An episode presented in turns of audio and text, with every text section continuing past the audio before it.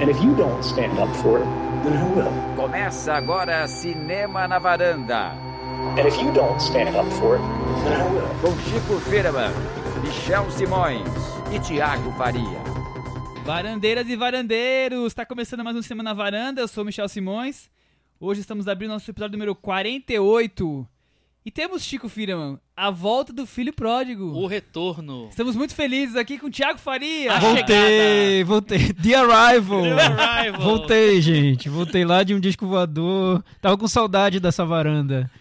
Ouvi à distância algumas conversas aqui polêmicas sobre o universo Marvel, sobre os melhores da mostra, sobre como Patterson é um filme ruim, né? Que vocês acharam horrível. Enfim, ouvi lá de longe, bem longe. Thiago ficou revoltado. Muito longe, muito longe. Você viu Enfim. o Patterson, Thiago? Vi, eu gostei do Patterson. Nós vimos na mesma sessão, você não lembra? Não, eu vi depois, não vi com você. Ah, Você viu com a não. gente, Você viu o com a gente? Patterson. Você viu com a Tava gente? na mesma Ah, sessão. É verdade, é Você saiu do verdade. filme e falou: Não, não achei muito bom. É. Não me convenceu. É verdade, é verdade, tem razão.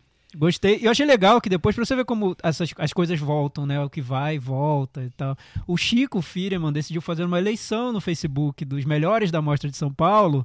E o nosso amigo Patterson ficou em segundo lugar. Olha só. É, tudo que É, vai e volta, se fala mal, é coisa volta. Foi só pra É provocá-lo. cósmico. É, exato. Não, mas muita gente gostou de Patterson. Exatamente. Eu não, ninguém falou que as pessoas estavam erradas, apesar delas estarem. Muito bom. bom, vocês viram que o negócio tá animado aqui hoje. E tem assunto pra dedéu, como diriam antigamente. Mas, Thiago, antes de mais nada, na sua viagem, é, eu, eu soube que você foi ver uma exposição de um cineasta que você gosta muito. Conta um ah, pra vi. gente. Então, eu fui pra Londres. Aliás, adorei a cidade. Cidade incrível, as pessoas incríveis. É, exposições, museus, eu vi show, enfim, tudo. Foi, foi muito legal. Duas semanas inesquecíveis. E lá em Londres, no Tate Modern, eu vi uma exposição que o Chico Firman também viu. Ah, Do nosso amigo tailandês, Você falou tava que lá ainda. Você falou que tinha acabado. Eu pensei que tivesse acabado, mas tá lá ainda. Nosso amigo tailandês Apichatong Weerasethakul, Eu gosto que ele fala o nome dele. co- conhecido como Joe. A gente vai vou passar a Vamos me referir a ele como Joe pra ficar mais simples. facilitar né? o público. Eu adorei a, a- exposição, a instalação deles, chamada Primitive, é a exposição da Pichatong. É, são vários vídeos que são projetados simultaneamente em telas de diferentes tamanhos e é interessante porque você vê um, um vídeo, são curtas metragens dele, né? Você vê um vídeo e você fica com aquela trilha sonora na cabeça e quando você está assistindo a outro vídeo que é projetado logo ali perto, né? Próximo desse primeiro, a trilha do, do anterior continua, você continua ouvindo aquela trilha e aquelas sensações vão se sobrepondo. É, eu achei, misturando. achei muito legal, muito legal. Impressionante. E ele, ele foca principalmente um grupo de jovens de uma cidadezinha lá da Tailândia que foi afetada por guerras e tudo. E eu, eu acho que ele até deveria levar esse tema para um longa-metragem dele, porque é, é muito interessante. Lembrou até um pouco o que o Larry Clark faz com os, com os grupos de jovens que ele decide filmar. Gostei muito. Larry Clark. Sim. Curioso, Nosso amigo achei, Larry achei Clark. a comparação curiosa. É um Kids da Tailândia. Curioso, Kids da. Tailândia. É legal que a primeira que, que aparece, o primeiro vídeo que é aqui logo na entrada é tipo um clipe, né? É. Um clipe. Tem uma música, musiquinha pop, e tocando. tal. E, aquela música você, ela vai te acompanhando, porque É. você continua ouvindo essa música de, de fundo. E nesse clipe são vários jovens jo- chu- chutando uma bola de fogo. É uma brincadeira deles. Então é bem. Tem, tem esse lado um, um pouco do fantástico misturado com o realista, que tá bem presente na obra dele, né? Puro cinema dele ali. Puro cinema dele. É. Bem interessante. Muito legal. Bom, é, o Cinema na Varanda, ele gosta de falar de cinema, mas também gosta de falar de temas atuais, né? A gente gosta de trazer as coisas que estão acontecendo pra dentro da varanda. E acho que o cinema da semana, o assunto da semana foi a eleição do Donald Trump. Foi. Falou-se no mundo inteiro, acho que é o assunto que tem gente O- Onde, de- onde vocês estavam quando o Trump Ah, dormindo, foi eleito? né? Vocês estavam Com dormindo, certeza, é né? verdade. Não, você sabe o que aconteceu comigo? Não, você- muita gente estava acordada. Porque no dia Não. seguinte eu abri o, o Twitter e tava, Mas- dava pra acompanhar em tempo real. dava- Era uma aflição até, né? Sabe o Aquela... que aconteceu comigo? É, foi, foi a semana pós-mostra, eu tava me recuperando, né? E aí eu é, tava com muito sono atrasado. Então eu dormi muito cedo esse dia. Eu dormi 10 e meia da noite tava dormindo. Pra mim é super cedo. Aí o que acontece? Acordei tipo 5 horas da manhã pra fazer xixi. Nossa e aí fui, abri o computador, ah, vou ver como é que tá a Hillary, né? Que Hillary? O Já Trump tinha tava- dado. Não, ainda não tinha dado, mas o Trump tava, tava faltando tipo dois ou três pontos daquele, daquele resultado Colegiado louco que eles têm lá. É, e a Hillary faltava tinha 40 ainda pra conseguir. Ou seja, foi o Então- pior xixi de Nossa, todos os o tempos. xixi é o pior xixi. O xixi, mais Xixi do inferno. do inferno. Xixi de sangue, você levantei? mijou sangue. Mijei sangue naquela madrugada. Por que é que eu levantei naquela madrugada? Mas tudo bem. Eu, eu fui dormir uma e pouco e não vi que já tava pra ele já. Falei, ah, vou dormir aqui. Agora, Eu tava Michel- Não, pra mim, pra mim foi horrível, porque no fim de semana eu tava acompanhando e eu, e eu conversei com a Ale. Olha, eu acho que o Trump vai ganhar. Ela falou, Thiago, você tá louco, todas as pesquisas estão indicando a Hillary. Eu, Mas quando tem essas viradas de última hora e as pesquisas vão mudando e tem essa, essa onda pra alguém ganhar, geralmente a pessoa ganha. Mas eu abstraí, né? No dia do resultado, eu, ai meu Deus, não é possível que eu É. consegui ter essa... Thiago Previ errado. É É, isso. não, enfim. E aconteceu a mesma coisa com o Al Gore, né? Foi. O Al Gore ia ganhar, ganhou numericamente, mas perdeu no colegiado. Coisas do, do- das eleições americanas. Bom, vamos falar de Donald Trump aqui hoje? Não! Nós vamos falar de. Vamos falar de cinema político americano. Trouxemos aqui o assunto pra, pra mesa. Tem a estreia de Snowden, que já tem uma, uma questão Do política cineasta forte. mais político americano de todos os Oliver tempos. né? Stone. É, a gente vai falar um pouco sobre filmes que colocam o dedo na ferida. Exatamente, É isso. bem colocado. Resumindo. Então vamos trazer o assunto política americana pra nossa mesa aqui, dentro da história de cinema americano. E aí. vamos, na tradição do cinema na varanda, fazer um top 5. Claro, porque senão não, não é varanda, né? É, exatamente. Então tem Snowden, tem Top 5, tem uma conversa rápida sobre o nascimento de uma nação, que também tem a ver com política americana. Que estreia, estreou também nessa semana. Mas isso vai ser a segunda parte do programa, né? A primeira parte vai ter um pouquinho de Oscar aqui, né? Que já começou o boletim do Oscar, já vamos pra nossa segunda edição. Vamos- Mas antes do Oscar, o que temos? Não, sim, semana? sim. É que, é que Ah. falta apresentar mais um tema. Ah, do- não, do- hoje do vai, dia. hoje vai a madrugada amanhã. toda. Só a gente começou mais cedo Tá. hoje. E vamos falar também do filme nacional fantástico que vai representar o Brasil na corrida ao Oscar. Mas antes disso tudo tem o quê, Chico? Momento que o Thiago mais adora. Cantinho do ouvinte, com Tiago Faria. De volta. Tamo de volta. Te- Olha, te eu, devolvo. aliás, eu, eu, eu queria dizer que o Michel me representou muito bem Mais nessa, menos, nessas vai. semanas de ausência. Fez um cantinho do ouvinte exemplar. Assim, digno de vendo? Oscar. Você digno com de Oscar. Michel. Eu com medo aqui. Com Não, tanto foi- Foi na hora. maravilhoso. Foi aprovado, maravilhoso. Michel. Ufa, escapei. É, então, Cantinho do Ouvinte é só deixar lá comentários no nosso blog cinemanavaranda.com que a gente vai ler os comentários, comentar os comentários, polemizar, enfim, fazer o diabo com o comentário que vocês deixarem lá. O primeiro a gente sempre lê. E quem deixou o primeiro comentário essa semana foi o Clayton Santos, que, aliás está sempre deixou, lá. Deixou o primeiro semana tá sendo passada. pole position ultimamente. Ele falou sobre a. Tá, tá lá, o comentário dele é grande, tá lá no blog. Ele falou sobre a experiência de ter visto o Atalante no vão livre do MASP. Eu lembro no episódio passado que vocês falaram: nossa, ver o Atalante no vão livre do MASP não é o mais apropriado, né? Mas ele falou que no dia tinha chovido um pouco, o asfalto estava molhado, tinha um barulhinho dos carros, criou-se uma atmosfera ótima para se assistir a um clássico. O que, que ele- vocês acham Ele disso? fez uma pequena poesia no comentário, acho que quem ficar curioso vale a pena lê-lo. Eu acho, que, eu acho que vale a pena a gente pegar o, o Atalante e projetar no livro do Máscara. A, de A gente projeta na varanda o Atalante. Pode ser também. A gente vai sessões na varanda com clássicos aqui. É, ele falou sobre Doutor Estranho, que foi o, o assunto da semana passada. Ele disse que assistiu ao filme e achou ótimo. O Benedict Cumberbatch estava incrível, mas ele achou alguns diálogos um pouco forçados do filme. O universo criado ele achou muito interessante, os efeitos, efeitos especiais muito bons. Ele terminou com um- um comentáriozinho ácido aqui, que é aprende DC. Provocando os, É. os DC. Aliás, eu quero ver, vocês fizeram um episódio especial do universo Marvel, né? Porque eu dei uma saída por aí. Vai, vai ter da DC também? Um dia aí? Claro, quando será a Mulher Maravilha. Teremos, então. Teremos, Pronto, especial. é isso, tá- já tá marcado. Mas a gente já fez um do Batman Superman. Mas não teve essa, essa, essa coisa especial da DC. Como assim? Teve sim, falamos muito. Falamos, inclusive, É fizemos que a nossa, top a nossa convidada tinha teorias sobre a Marvel, a Ana Clara mandou super Aliás, bem muito, e- muito bem escolhidos os comentários das últimas edições, viu? Não, o Elis Hélio, também arrebentou, né? Ana Clara. Só, Nossa, nós trouxemos lendas pra subs- substituir Foi, você tava fora. foi Só lendas. incrível. Porque com você é assim, tem que ser coisa É. alto nível, Tá Thiago. bom, tá bom. Vamos parar de rasgar cedo aqui. É, a Lucia, aliás, a Luciana Tubelo falou o seguinte, que adorou a participação da Ana Clara. Na minha opinião, a melhor participação até agora. Ah, Eu não legal. sabia que tinha um ranking de participações. Eu também não, mas É. ela acabou de criar um. No fim do ano a gente elege a melhor participação. Meta Vai varanda ser terrível. para É, é, vamos fazer o meta varanda? Qual a nota de cada um? Acho não, que né? melhor não. Eu acho que eu dou 10 pra todos. É os isso, Boa, Chico, Cinema boa.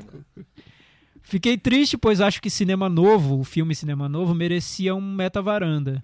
Um baita filme com uma mon- montagem esplêndida. Muito bem. A gente só não fez beta varanda porque tem que ter pelo menos três, né? Senão a gente não Exatamente. faz. Dois votos só é pouco. O Henrique Miura deixou um comentário qualificado. Grande Miura que É. fazia tempo que ele não comentava. Comentário daqueles de alto nível. Episódio muito bom. Faltou meter uma listinha de qualquer coisa aí no Ah, meio. Esse comentário dele. eu Faltou meter Foi uma ótimo, listinha aí no ótimo. meio de recheio. Olha, misturou uma coisa meio gastronômica. Até o fim do ano teremos os- o top 5 comentários do É, Henrique esse, Miura. esse, esse, esse, Henrique, tá, tá aí, ó. Tá concorrendo a, a entrar nessa lista aí do fim do ano. Porque olha só, faltou tipo aquele bolo. Ficou tipo aquele bolo delicioso, mas que você come e pensa, hum. Se além da cobertura tivesse um recheio. Aliás, nunca vi bolo só com cobertura sem recheio. Não, tem, né? É, ele Tá. queria o recheio que tipo Ele queria a cobertura e o recheio. É, Tá. exatamente. Então teve cobertura, teve o bolo, mas não teve recheio. Então, Henrique Miura, hoje tem recheio nesse bolo, tá? Hoje tem recheio. Hoje tem recheio. Fica, vai ter recheio. Então, gente, é esse o cantinho do ouvinte da semana. Muito bem, o o dono e saudoso Cantinho Ouvinte aqui com o Thiago Faria, incrível como Exatamente. sempre. Aliás, semana que vem, eh, essa, essa semana a gente vai falar sobre o filmes políticos americanos, Donald Trump e tudo. Vale, vale eh, eh, instigar nossos ouvintes a comentar um pouco sobre isso, né? Que filme fez o melhor retrato da América na política? Filmes políticos que vocês curtem, que não entraram aqui nas nossas listas. Fiquem atentos, Comentem lá no nosso blog. critiquem, elogiem, participem com a gente. Mas agora tem a segunda sessão oficial agora, que é o boletim do Oscar, Ah, com o nosso ser assim. especialista. Tem trilha sonora já, isso? Ainda não, Não, a Cris ah. precisa preparar alguma coisa aí. Tá. Vamos pensar. Isso pode- especialista ser aqui em o, som. o tema da, do Oscar, né? Enfim. Que você Então- preparou hoje, Chico, pro boletim do Oscar? O seguinte, não tem grandes notícias esse, né, nessa semana, mas saíram a lista, saiu a lista dos, dos, é, ele- dos filmes elegíveis para melhor filme de animação. Tem 27 filmes que for, estão Quer elegíveis. dizer que os cinco indicados saem dessa lista de 27. Sai dessa lista de 27.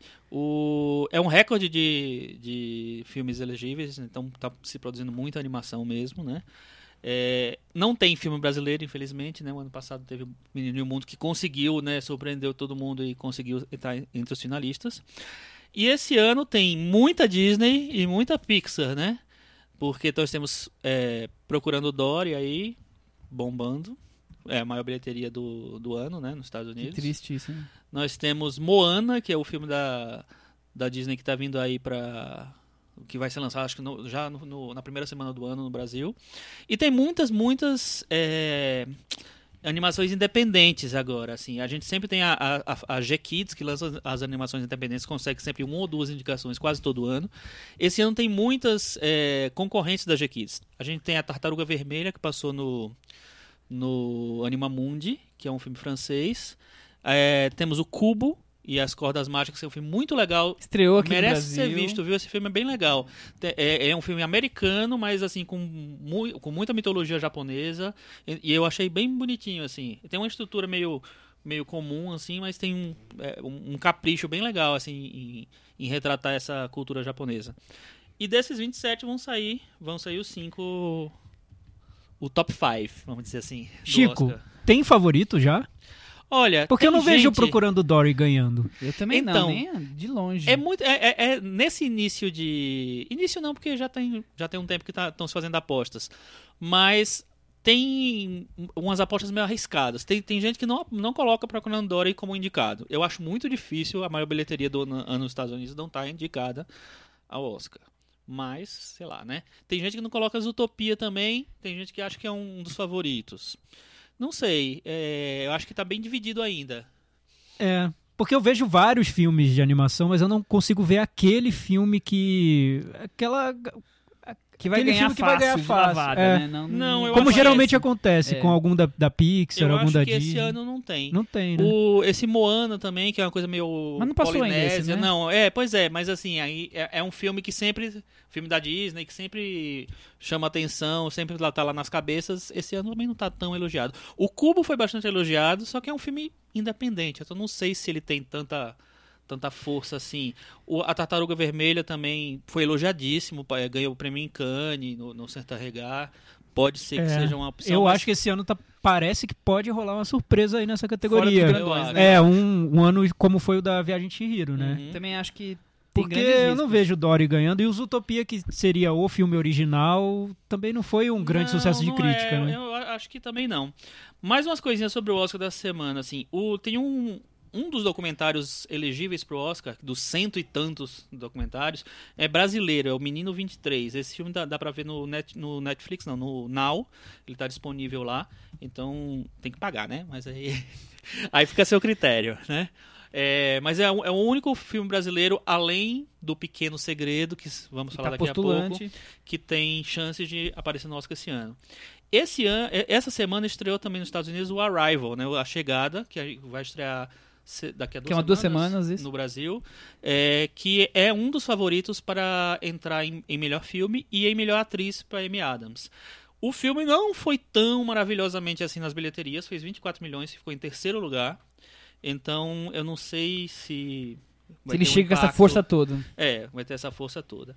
E também um filme que também estreou, já foi eh, na semana eh, retrasada, no. Retrasada não, semana passada nos Estados Unidos, foi o filme do Mel Gibson. Mel Gibson voltou ao cinema, voltou à direção, com Roxal Ridge, que no Brasil acho que vai ser até não sei das quantas, não sei Não lembro sabemos, mais. não lembramos. Estreia acho que só em 2016.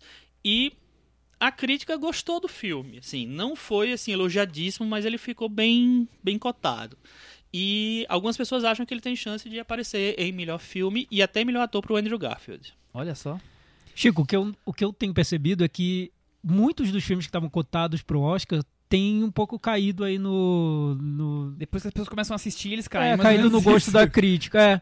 Um exemplo foi o Snowden, que estava cotado ao, ao Oscar de melhor filme. Depois que estreou, a crítica descartou é, o mas filme. Snowden, ele tava cotado bem lá Bem atrás. lá atrás. Bem lá atrás. Outro exemplo é o Loving, que estreou agora. E eu já vejo que as pessoas estão estão cotando Você pra atuação. Rio? Eu vi e viu, né? gostei. Eu vi e gostei eu do gostei, filme. mas eu também eu não acho que ele tem. Eu acho que ele é um filme que talvez ele não comova tanto quanto ele quer Sim, comover. Sim, é, é Até verdade. porque o, o diretor, que eu lembro o nome dele que eu esqueci. Mike Nichols. Jack Não, Jeff Nichols. Jeff Ai, Nichols. meu Deus. Eu acho que o Jeff Nichols não é um diretor que ele, te- que ele é, usa muito esses artifícios. Então eu acho que o Loving eu, eu gosto do filme, acho um filme bem honesto. E eu acho que ele toma uma decisão, assim, bem arriscada no filme, que poderia ser um filme de tribunal total e vira total. uma outra coisa. É, agora tem duas atuações que eu acho muito fortes e eu acho que os dois têm muitas chances de, É, de sim, concorrer. sim. O Joe Edgerton, que eu acho ótimo no eu filme, acho que ele tá muito bem. e a Ruth Nega, que é- ela tá bem, não tá tão bem quanto eu achava que ela ia estar, mas ela tá Sim. bem. Ela tá- agora ela tá mais bem cotada do que ele. Sim. Enfim, vamos ver. Mas pro Oscar de melhor filme, eu acho que ele talvez entre, mas. Talvez entre. Uma coisa, é, no, tem um site chamado Awards Daily, né, que ele, ele acompanha todas as notícias do Oscar, que ele fez uma, um estudo interessante, se você quiser procurar lá, é, é bem interessante. Ele, o que é que, ele fala assim, o que é que Hollywood vai responder é, à eleição do Trump? Já que a gente tá falando de, de, de política, Sim, né? ótimo. E aí ele lista várias possibilidades. Uma das possibilidades é Loving aparecer é, entre os indicados a melhor filme e teve muitas indicações, porque é um filme justamente que é contra preconceito racial, que é igualdade, que é não sei o que lá, que ele, ele acha que pode ser uma, uma, uma resposta. Outra resposta que ele acha que, que pode ter é o Jack, do, do Paulo Larraín, né? É, aparecer também em melhor filme. Ele tá cotado. Pois é, o inclusive. Jack eu acho que tá crescendo muito e é possível que entre pra É, melhor filme. mas porque todos adoram o filme, tá muito É, bem de, de pode- crítica. E eles, né? eles acham que pode ser uma resposta, tipo assim, essa aqui é a primeira dama, entendeu? Ah, sim.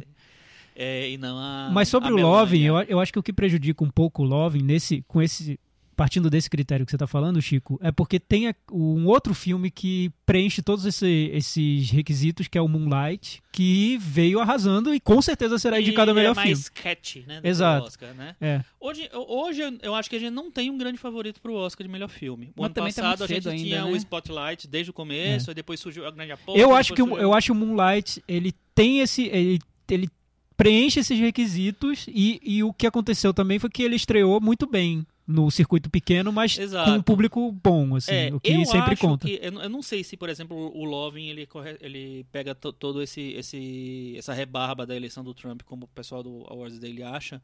Eu acho que o Moonlight pode ser. Mas, e eu, mas eu acho que uma coisa que pode acontecer é realmente Hollywood, que tem uma tendência mais democrata, né, de ser mais democrata, é entrar com, tipo assim, vamos nos manifestar. E dá Pode ser. é, a ge- eles já têm já estão com a cobrança que é a história do Oscar So White dois anos seguidos eles já têm uma cobrança de premiar outras coisas vamos dizer assim né outras possibilidades de cinema e outros é, outras etnias então o Denzel Washington está super cotado para melhor ator Viola Davis para melhor atriz coadjuvante a gente tem é, atores e atrizes negros e latinos em quase todas as categorias tem pelo menos um negro ou um latino muito bem cotado então eu acho que é, essa essa essa reação pode acontecer. Mas vamos ver, porque também nu- nunca se sabe, né?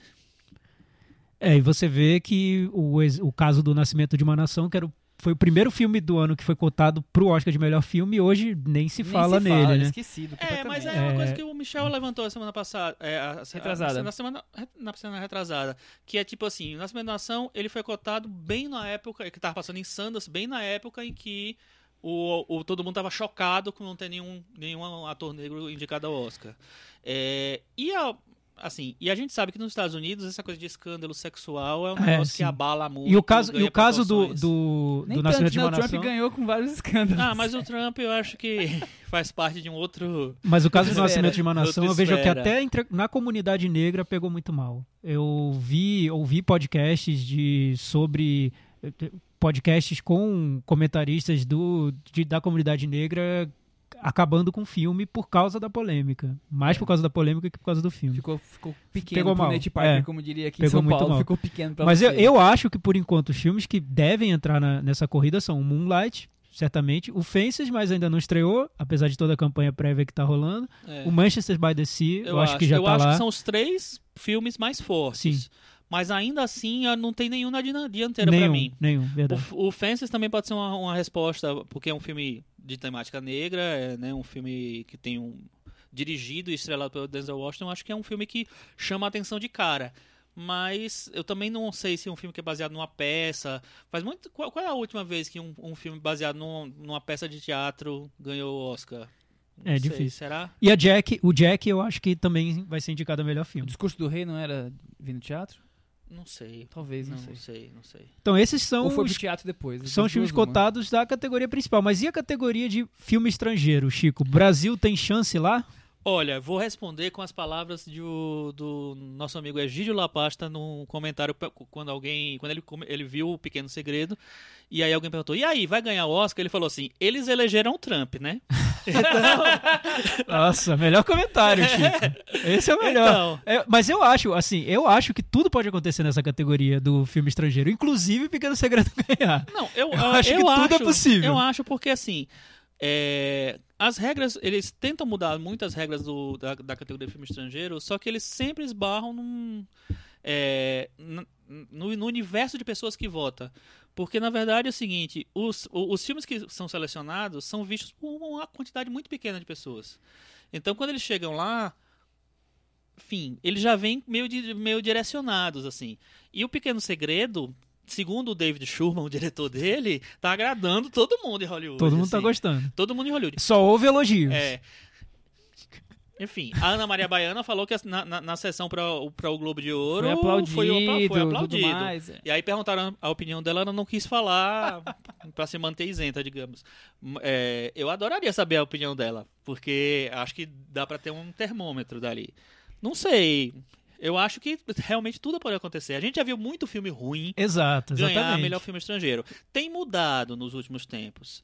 É, mesmo que Desde a gente não 2010 goste pra cá já não tá acontecendo mais isso. então, mesmo que. é, nos anos 90 era uma tragédia, né? Era impressionante. Anos 80 era um negócio É horrível. porque agora tem, tem do- dois grupos de filmes ali do, de filme estrangeiro. Tem um júri técnico, né? Isso, que, que geralmente inclui esses filmes que são os mais cult, né? Como Filho de academia E tem os que- velhinhos que Que levam. levam seis. Então, seis e três, nove são os nove semifinalistas, que é a única categoria que tem semifinalista. Não, única não, tem algumas outras. São nove, e aí dos nove os cinco. É, mas, lá, vamos ver, né? Pequeno Segredo é uma história, teoricamente, que é, Pode que começar a chama falar do Oscar, filme. mas vamos. mudou, né? Mas, mas essa coisa mudou, a gente já discutiu isso, né? O, o tipo de, de filme que chama Oscar mudou um pouco. Então, vamos ver, não sei. É. Bom, vamos falar do filme já. Já Vamos começamos, já estamos falando. Pois é, a gente, a gente tá falando da categoria de, de filme estrangeiro porque realmente é uma categoria atípica, né? A gente já viu coisas absurdas acontecendo ali. É. É, se a gente estivesse falando sobre a categoria principal do Oscar, acho que jamais o Pequeno Segredo estaria cotado acho. entrar lá. Eu também acho. Porque eu penso assim, se o Pequeno Segredo estivesse cotado pra categoria principal do Oscar, filmes como A Culpa é das Estrelas, Como Eu Era Antes de Você, todos esses estariam cotados. E não estão. O Oscar não compra esse tipo de sentimentalismo barato, né? Que eu acho que o Eu Pequeno acho que ele já Segredo comprou tem. um pouquinho. É, mas tem que estar embalado ali com. um- tem que ter todo um, um estofo geralmente social, falar sobre um tema muito atraente. O sen- sentimentalismo pelo sentimentalismo eu não acho que, que colhe. Ou pelo menos um mínimo de assim. qualidade É. cinematográfica que o filme não tem, né? É. E, e você sabe que eh, você falou de senti- sentimentalismo, eu acho que esse sentimentalismo do filme é muito na intenção. Eu acho que nem, nem conseguir emocionar o filme consegue. Eu acho que isso é um problema sério para um filme que se propõe a isso.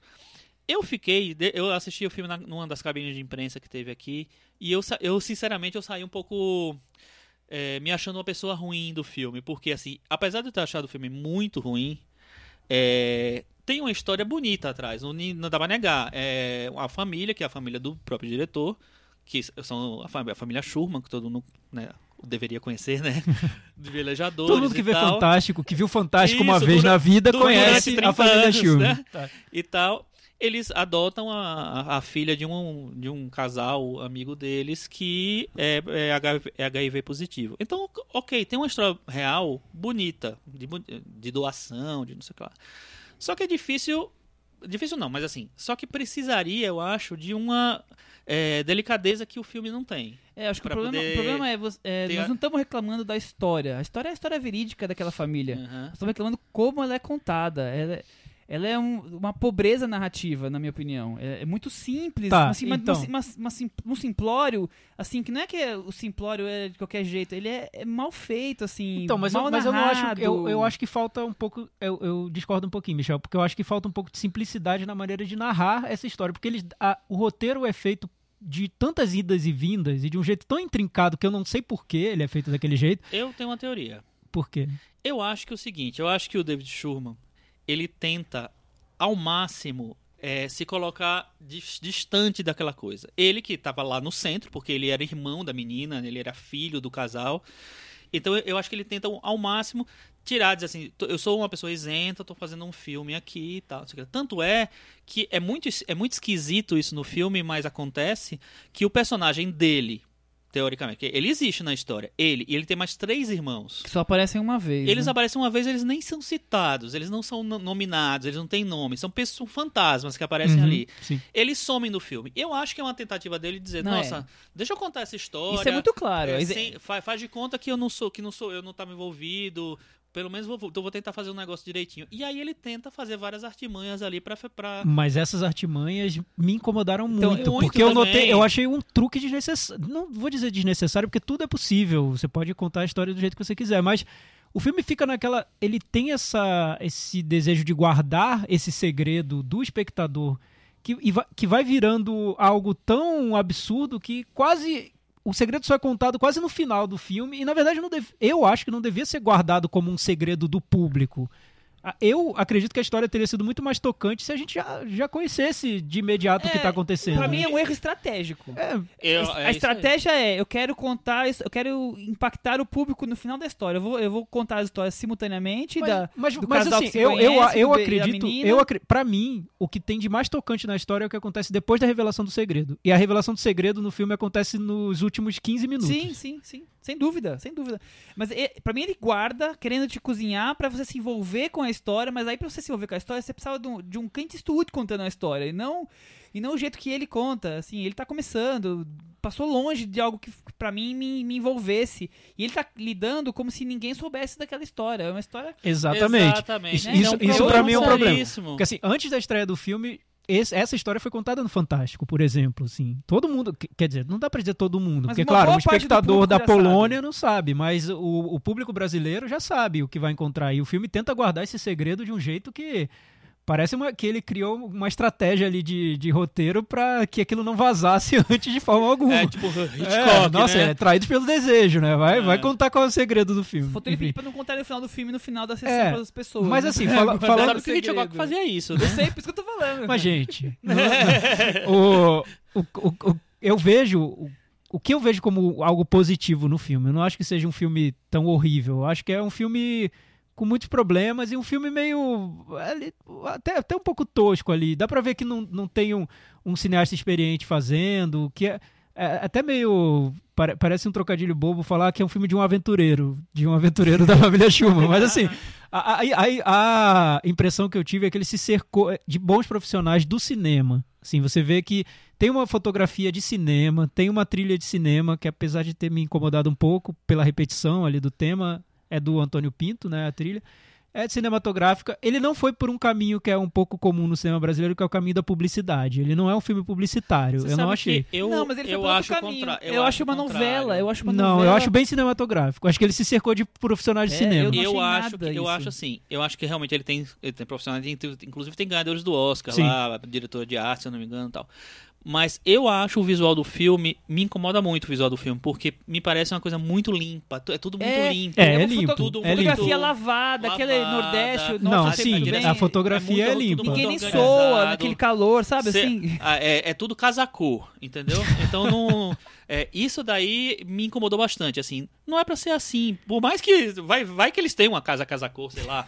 Mas enfim. é, Você tem que não poluir um pouco o filme de alguma, de alguma maneira, entendeu? E eu acho que o filme. Não, e, Erra. e não vou falar o spoiler, é claro, mas é aquela virada da- de uma personagem num momento ali, de uma maneira. Com mini discurso, foi uma coisa que não. Ah, eu acho não- que daí dá não pra desce contar spoiler aquilo, disso aí, cara. porque Ali aquilo não não desce. É, e a vilã do filme me incomoda Então, bastante. É, É, exatamente tá. ela. Quer dizer, ela é eu a acho- vilã e se- a coisa se transforma de um jeito tão. Nossa, você não falou isso antes, sabe? Assim, e tudo muda e as pessoas vivem felizes para sempre. É, Não você, isso, você, você é nota que é, um, isso. que é um projeto pueril, assim. Só que ele se cercou de profissionais e aí, tecnicamente, ele dá conta de, de en- enganar um pouquinho. Eu, eu- eu consigo ver um diretor ali ainda muito imaturo, mas que se cercou de bons profissionais. eu, eu consigo ver um diretor bem intencionado. Bem intencionado em contar a história da família, fazer uma homenagem, como ele, ele explica no Sim. final, na cena no final.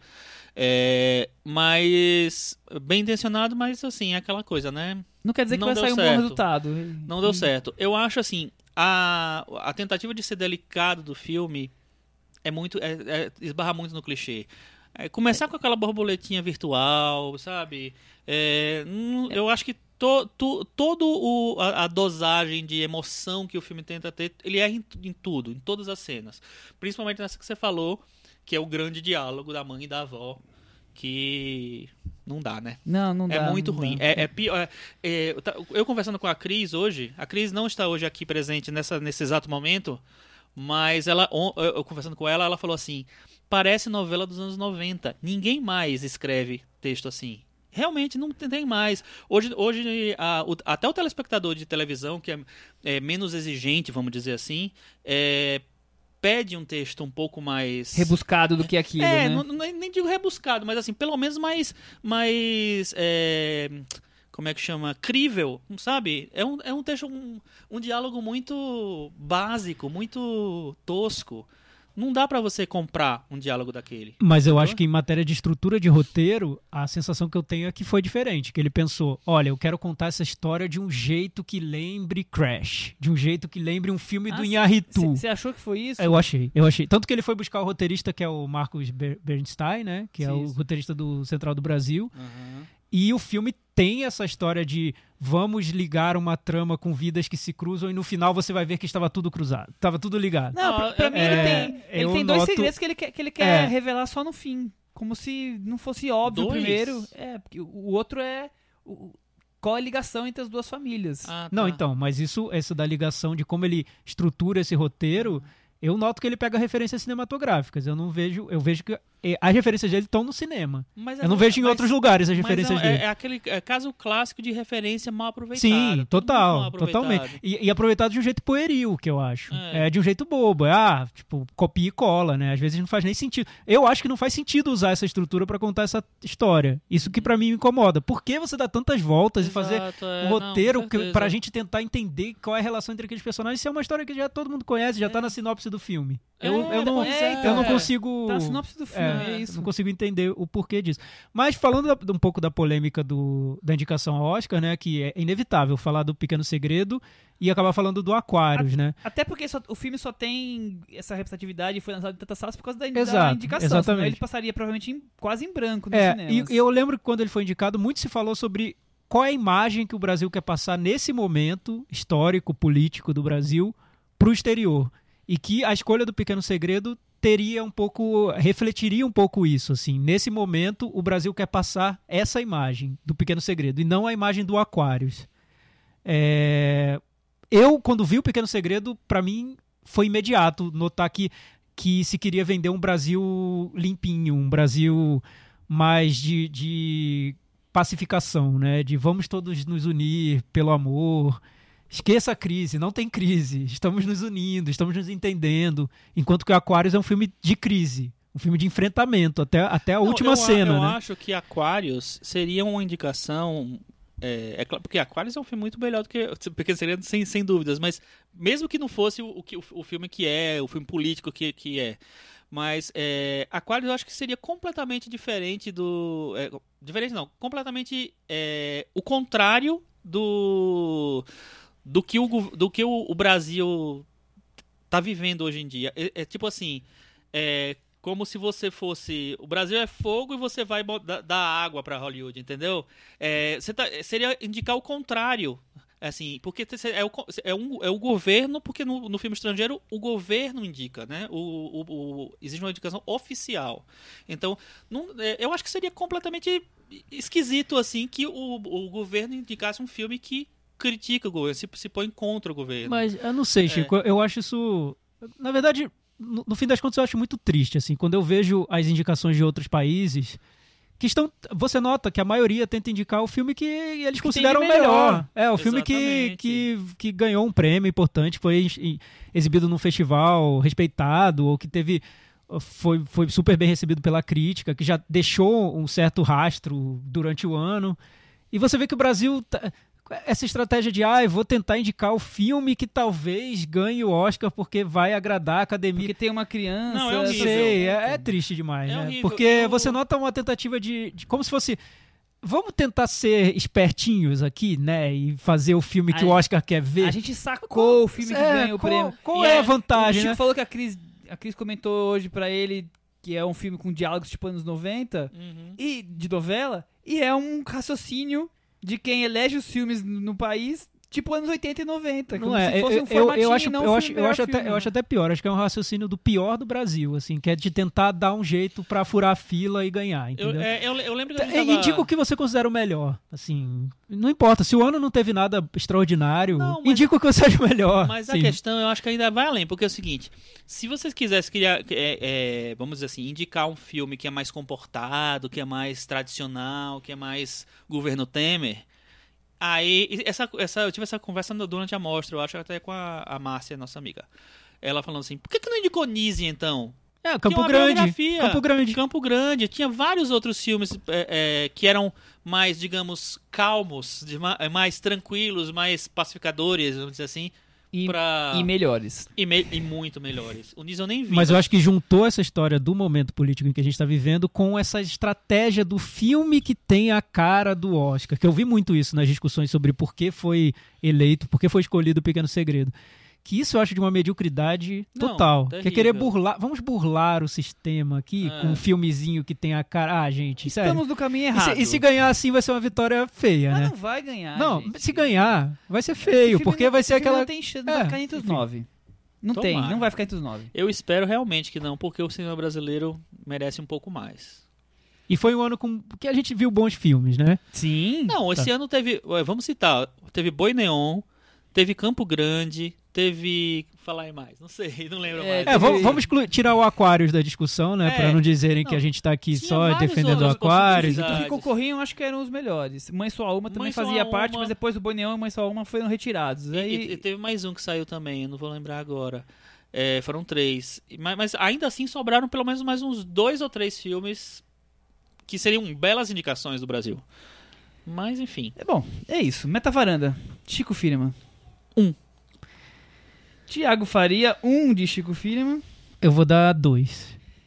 Eu vou dar Eu não dois lembro quanto que eu, eu não lembro quanto que eu dei pro filme do José Aldo, porque é melhor que o do José Você Aldo. não lembra, mas eu tenho aqui. Você acha melhor do que Eu o acho Aldo? melhor. Que o Eu José acho Aldo que é me incomoda por ser publicitário demais na Você imagem. deu um José Isso, então Aldo. dois. Com isso, com os nossos três votos, teve 17 o nosso querido Pequeno Segredo. Que Empatou com o José Aldo. Que já não é um E segredo empatou tão. com o José Aldo. Que já não é um segredo tão pequeno assim, É, né? então, Todo mundo já exatamente. sabe, agora já tá em cartaz, vocês podem ir lá depois de tanto mistério, né? Só não tá na lanterna porque o nosso querido Porta dos Fundos conseguiu ser pior. Ah, meu Deus. na, Ah, ele na- na opinião. É, na nossa opinião, conseguiu ser pior. Deu, deu 16. Deu 13. Nossa, que horror. Mas vamos deixar o Pequeno Segredo e o Oscar de lado, já que o Oscar tá tão longe. Vamos falar de política americana? Vamos Ai, falar de Donald Trump. Donald Trump. Ô, Thiago, os Simpsons adiantaram a eleição? Ah, Os Simpsons adiantou tudo, né? Simpsons Acho que se é você tudo, quiser. né? ali- Aliás, eu, eu vi no Twitter ontem que os Simpsons adiantou. Eles adiantaram a grávida de Taubaté. Fui eu que botei. Foi o Chico! Ah, claro. O Chico sempre. Eu só leio a timeline do Chico, praticamente. É, então, o Simpsons tá adiantando tudo. E, né, Do- Donald Trump, se você quisesse pensar numa piada de quem seria, quem seria o pior presidente americano mais ridículo, Donald Trump, né? automático, Ele era apresentador do, do Aprendiz, é um É o bilionário, é um playboy, Aprendiz, é um mulherengo. É o é cara que tem o cabelo mais esquisito É, é da o- história da humanidade. Ser mulherengo, tudo bem. É o Ele é um símbolo- mulherengo escroto. Escroto É. também. É, é o, sim- é o símbolo do que há de. de- é, o, é o capitalismo selvagem, ridi- ridiculamente selvagem, né? Aquele, o capitalismo ao Caricato. máximo, a, a- a potência máxima. Mas é né? tudo que a gente pensa, de um, tudo que de ruim que a gente pode imaginar na cultura americana é, É, é como se tivesse lá. nessa única é, pessoa, exato. praticamente, né? Pois é. Bom, Não, é mas impressionante. É impressionante. É Antes de falar do nosso Porque ele é o clichê. É O Donald clichê. Trump é o clichê. Então é óbvio É. que o Chico, que o Chico não, que os Simpsons teriam previsto, né? Em algum momento ali dos 500 mil episódios que eles já exibiram. é. Mas, é, Mas o, mas vai- é horrível o que, que aconteceu, né? Eu, É. Eu, eu não posso dizer que eu fiquei surpreso, porque, Não, porque aconteceram. A gente tipo espera coisa. coisas absurdas É. dali, mas. Eu imaginava que pudesse acontecer, porque eu não queria acreditar. Mas assim, eu acho que todo mundo um pouco imaginava, na verdade, porque a gente sabe que a, da capacidade do- dos americanos, né? É impressionante. Bom, mas os americanos têm capacidade também de fazer coisas tipo o que o Snowden contou pra gente, Sim. né? Acabou de nos entregar todas as espionagens que o governo americano faz com a gente, né? Vou fazer uma, Snowden. vou, vou pedir uma pausa aqui. O Michel, Thiago, tá conseguindo um nível de, de elaboração na apresentação tá, dele tá. incrível, Eu, né? eu, eu tô me Ele sentindo vai, no Manhattan faz- Connection. É impressionante, cara. É um negócio sensa- sensacional. Não, me surpreende essas duas semanas. Acho que o Michel deu, um- deu um upgrade impressionante. Mas vamos lá, vamos, Michel. Aí pro essa nova cidade com um novo prefeito, a gente, tá, É. a gente tá na vanguarda. A gente tá na vanguarda do mundo, São Paulo, né? Exatamente. Aliás.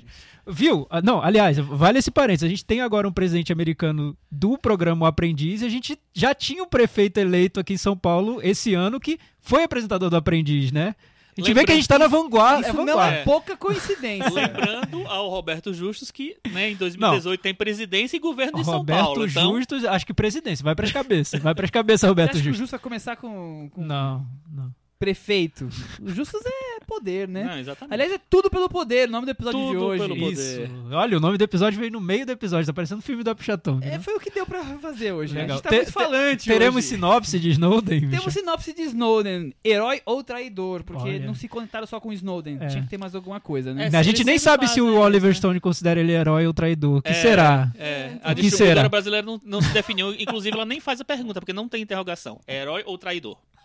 Acabou. É. Afirmação. Herói ou traidor? Você A escolhe. Gente, a Você gente, a- a gente ainda vai fazer um episódio sobre títulos Ah, vamos. brasileiros. Vamos, tá? ter Cobrem da gente lá no, Já temos até convidados. é, A pessoa não sabe, mas ela já tá escalada. É, Ele é herói ou traidor? Você decide. O final você decide. é. Bom, sinopse é Edward Snowden. Quem é o Edward Snowden? Joseph Gordon-Levitt. Agente da inteligência americana se torna é, divulga documentos sigilosos que comprovam a espionagem do governo americano a grandes líderes mundiais e todo e qualquer cidadão comum que tenha que eles tenham interesse. Olha. mais ou menos isso, Muito bom. sim, simploriamente. É.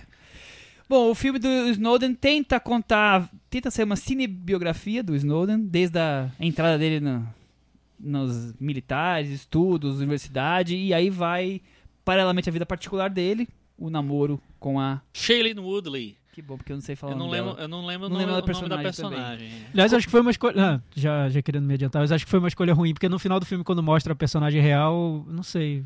Eu, eu achei Não ela casou, mais né? É, acho que não casou. Não Não, casou. teve muita química aí. Então- Enfim, é o co- comentário mais idiota de tudo. Tudo bem, tudo lá. bem. É- é- Seguindo, é segue o opinião, jogo, é segue o jogo. opinião. Não, eu acho interessante, é, inclusive, você levantar isso, que eu quero levantar um negócio Então o depois. filme faz esse pa- paralelo entre a vida militar de, e da, de inteligência do Snowden e a vida particular dele e todas as dramatizações do que ele tá se envolvendo e até culminar na ele entregando os, os grandes segredos de espionagem mundiais. Michel, eu diria que é uma biografia autorizada do Snowden. Não, Muito bem Porque colocado. o próprio Snowden se materializa ali no fim do filme, né? Finzinho. Ele- Aliás, eu tomei um aparece- susto, eu falei, gente, Snowden tá mais aparecido que tudo, né? Era o Você cara super eu, escondido. eu, eu cheguei, eu, eu, eu ia ver um outro filme, não consegui, aí eu, eu terminei, ah, vou ver o Snow que eu tenho que ver mesmo, tal, vou ver.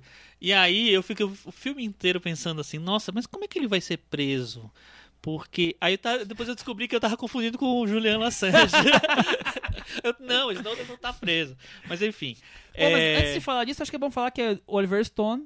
Imagino que todos que estão ouvindo conhecem o Oliver Stone, mas ele é famoso diretor americano de teo- teores políticos pesados, né? é, eu, acho que é o cineasta que tem mais JFK. política na veia É. dos Estados É um Unidos. cineasta engajado. É. totalmente engajado, né? É. Cheguei- alguém escreveu que é o mais à esquerda. Eu não sei se ele é tão à esquerda assim. Ah, quanto- ele é bem à esquerda. Ele é, mas eu não sei se ele é tão à esquerda assim. Ele fez biografia do. Do, do, lá, do, do Fidel Castro. Do, é, do Fidel e do, do- da Bolívia lá. Sim. Ele tem, tem filme lá também. Bom. Enfim. E aí, Thiago Faria? Você que viu o filme faz tanto tempo. É, eu vi agora há pouco. É, o- então, o Oliver Stone é isso, exato. Ele é um diretor engajado, ele tenta sempre mostrar engajamento. Eu acho que ele, às vezes, é um pouco. Parece um pouco confuso até, porque ele quer mostrar o engajamento, mas às vezes ele se contradiz. Ele cria teorias da conspiração, ele, Ele- entra ele- numas ondas de Ele paranoia. vai melhor na escolha dos temas Não, do que no ele, ele- dos filmes. é, ele quer demonstrar engajamento por alguma coisa, mas ele quer mostrar que tá engajado. Por causas sociais, digamos Mas assim. sabe o que eu acho complicado no Oliver Stone? Porque assim. Ok, o cara quer fazer o filme político, faz o filme político. Mas assim, ele é. Esse engajamento dele parece muito automático pra mim. Porque assim, é engajamento na, na conspiração da morte do JFK. Engajamento em mostrar quem é o Snowden. Engajamento em mostrar como a guerra do Vietnã era não sei o que lá. Então, assim, ele é engajado em tudo. Parece que ele Não tá é- sempre pronto pra atacar o que tá ali à não, disposição. agora, eh, se ele viesse pro Brasil, agora não, agora é, É o, é o Temer. é o Temer. Agora é não sei quem lá. É a Rede Entendeu? Globo. É, É a Rede Globo. Isso. Não, não é tipo assim, o Spike Lee que tem, tem uma temática, foco que é- ali, tem um né? foco, tem uma coisa, entendeu? Ok, nem sempre ele acerta, mas existe uma, uma, uma unidade. Ele não, é tudo. Tem Ele uma é coisa tudo. meio Michael Ele Moore, é o- assim. Michael Moore, né? exatamente. Ele, ele esteve no Brasil aqui no lançamento e ele fez uma entrevista para vários órgãos. Eu li o da, a da Folha e anotei algumas frases do, do Oliver Stone. Entre elas, ele fala assim: ele compara Trump ao presidente- ex-presidente Reagan. Quando assumiu, também tememos, mas ele lidou muito bem com Gorbachev, Então ele tá querendo já provocar Provocando- dentro da provocação. provocando o, o Trump. Aí ele fala assim: eu tinha mais medo da Hillary Clinton, que é uma conservadora intervencionista e votou a favor de guerras. Trump, pra mim, é um negociador, um homem prático. Trump pode surpreender. É, realmente. Eu não consigo ver o Trump se envolvendo em guerras. Eu, De jeito Não, nenhum. não, Ó, pra ver é- como o é- Oliver Stone se É o contradiz. perfil, mas É. é, o perfil As duas frases Trump dele já, já se contradiz, que ele detona o Trump, depois ele diz que o Trump pode ser melhor do que a Hillary, que ele tinha medo da Hillary. Quer dizer, só ele já tá... Então, eu, eu, eu eu, sempre notei isso, assim, ele é muito contraditório. Às vezes dentro do filme, mas na maior parte das vezes nas entrevistas, em como ele divulga e nas escolhas de projetos, ele se contradiz demais, assim, é impressionante. Ele é muito paranoico pra tudo. Então, o que- mas o que acontece, o que eu acho... Perfeito ser paranoico pra tudo e fazer o filme do Snowden, né? Exato. acho que ele encontrou o personagem per- perfeito. Ah, não, ele encontrou no JFK, né? Então, mas, o- mas o que eu acho curioso é que tinha uma época, na época do JFK, do Assassinos por Natureza, que você notava essa paranoia na narração do filme, no- na forma do filme. O Snowden eu achei um filme sem energia até, sem essa vibração que eu esperava de um filme do Mas Oliver é o Stone. Oliver Stone já envelhecido, né? Pois é, mas às vezes eu acho que é um filme até é, parece que ele quer logo se livrar daquela trama, de tudo que a Mas gente já conhece. acho? É, nos últimos anos, o Oliver Stone tem feito muito documentário também, né? Ele fez o documentário do Fidel, fez documentário sobre os líderes sul-americanos tal. É, eu acho que ele entrou num outro ritmo. É, e aí ele volta pra uma coisa mais hollywoodiana agora, porque o último filme, se eu não me engano, de ficção dele tinha sido aquele Os Selvagens, né? Sim, o Selvagem. Que é um filme mais, digamos, É, pop do, do, que do tem, que tem ainda essa, esse- essa vibração que se espera de um filme do Oliver Apesar Stone. de eu achar bem chato. É, eu também não gosto. Mas o no Snowden eu acho que ele volta para o, o grande material da vida dele, só que ele realmente ele volta numa outra pegada. Eu acho que ele volta mais Ele não consegue. burocrático. É, eu achei bem burocrático. Eu- isso me surpreendeu no filme, o quanto ele é burocrático mesmo. Ele poderia ter sido feito com- por qualquer outro diretor. Eu Eu, não ele- vejo muito Oliver Ele já Stone tá no com filme. 70 anos, eu acho que ele já tá nessa Ele tá com pegada. 70 é, anos já, Nessa caramba. pegada de fazer documentários sobre temas que ele acha importante, como, como tudo que ele já faz. E aí eu acho que ele queria ter feito no Citizen 4. E como ele não fez, ele falou assim: não, então eu vou fazer um filme de ficção. É. Porque eu queria ter feito o Citizen 4, por que não me chamaram? Por que não, não lembrou de mim, Snowden? Eu fiquei, acho que essa impressão que ele ficou meio indignado. Falou, eu vou fazer essa história melhor do que o documentário. Mas, mas sabe, eu acho que o filme acaba mostrando pra mim que o Citizen Four toma todas as decisões corretas pra contar essa história. Eu também acho. Porque ele é super econômico e ele vai com intensidade no que a, a história tem de intenso. E É. não fica dando voltas naquela trama como o Oliver Stone faz no filme. E além acho. do que o Citizen Four, eu acho que ele pega o, o calor do momento, né? Ele é um filme do calor do momento mesmo, literalmente. Ah, ele e- ganhou o Oscar, né, de melhor E- documentário. E, mesmo se não tivesse E ganho, ele, é, que- ele é ao mesmo tempo que, que o The Guardian faz a, a, a reportagem, ele tá sendo filmado. É, ele, ele, é. ele é um o calor produto da, daquela Ok. história, né? Ele tá envolvido o- na A história. reportagem do The Guardian e o Citizen Force se complementam. É, porque tanto- é um tanto- documento que tá sendo feito. Tanto que a diretora do Citizen Four, a Laura, Laura Poitras, é interpretada no filme pela Melissa Leo, né? É. Então ela tá no filme, ela é uma atriz do filme. E acho que foi acertada essa escolha de colocar a diretora do documentário como uma, alguém que participou daquele aquele momento Eu- histórico. eu porque acho que é, é isso. legal isso assim. mesmo. Eu também, eu- isso eu achei interessante. E é legal, mesmo. e o documentário, o valor do documentário é impressionante, assim. Eu não sei, não, não acho que seja uma obra-prima nem nada, mas o, o valor histórico daquilo é O inquestionável. conteúdo, É. né, é É, a importante. história, né? Eu É, o acho valor que é histórico. O, o, que aconte, o, o- que ele narra eu acho, é, é incrível, porque até porque a história realmente é muito, Uhum. muito boa mesmo. E muito importante. É, eu acho que, que tem isso, assim, essa burocracia em, em contar, eu acho principalmente visualmente. Porque o Oliver Stone sempre foi muito criativo visualmente, em termos de estrutura de filme. Eu acho que nesse filme tudo ficou muito burocrático. E eu acho que, assim, para um filme que é sobre um cara que é um gênio do computador, da, sei lá, da, da informática, da internet, do, do- dos sistemas, das coisas. Tinha tantas possibilidades visuais ali que ele lança tão poucas no filme, sabe? É, eu vi recentemente na mostra o documentário Zero Days, não sei se o Michel chegou a Não, ver. não cheguei a ver. É, que é também sobre teoria de consp- conspiração. Teorias da conspira- conspiração não. É, mostra como os americanos e os israelenses entraram no. criaram é, vírus e, e. Como é que chama? Conspiração pela internet. Coisas é de internet para detonar os, os sistemas é, de informática do Irã. É, e mostrar como todo mundo tá. tá Protegido na desprotegido. rede. E aí o que acontece? Esse filme é, funciona mais é, da maneira como ele foi feito, esse Zero Days, é, da maneira tensa como ele foi montado, é, editado, roteirizado, muito mais do que o Snowden, que deveria ter um pouco disso, de- dessa coisa do thriller. Eu acho que a primeira parte do filme toda, sei lá, os, uma hora do filme toda, a primeira hora, é muito burocrática, é muito a historinha dele. Eu acho chatíssima aquela parte dele, dele no, Na no guerra, serviço militar, militar, não precisa, nossa. sabe? Eu achei, achei tão nada a ver. Inclusive, ele fez, ele fez até. é, tem cartaz dele vestido de guerra, de, de, de, de soldado. Um- Uma das fotos de, de divulgação é essa. É, quer dizer. o, o que eu noto é que o, o Oliver Stone tinha algumas lacunas para preencher na história do Snowden e que a- ele usou a ficção para isso, porque acho que a ficção seria a melhor maneira de preencher essas lacunas, que é contar a história do homem, quem é o Snowden, né? O Citizen Four conta mais sobre o que o Snowden fez, né? Ele, a intenção do Oliver Stone, eu noto, é construir esse personagem Snowden, o homem Snowden, o que motivou o Snowden, quem ele era e tal.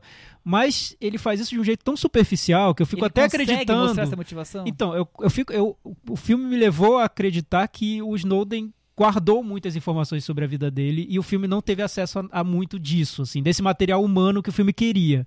o filme leva, gasta muito tempo com a relação dele e entre ele e a mulher, que eu acho muito importante pro filme, porque você nota no filme, se foi realmente isso que aconteceu, que a mulher dele foi fundamental para para as escolhas que ele tomou na, na vida. Inclusive a virada, escolha né? de entregar todos os segredos. Uhum. Mas o filme narra isso de um jeito tão superficial que às vezes fica parecendo uma novelinha mesmo, né? Porque não tem, parece que ele não conseguiu os detalhes desse relacionamento, do que tem realmente de humano ali.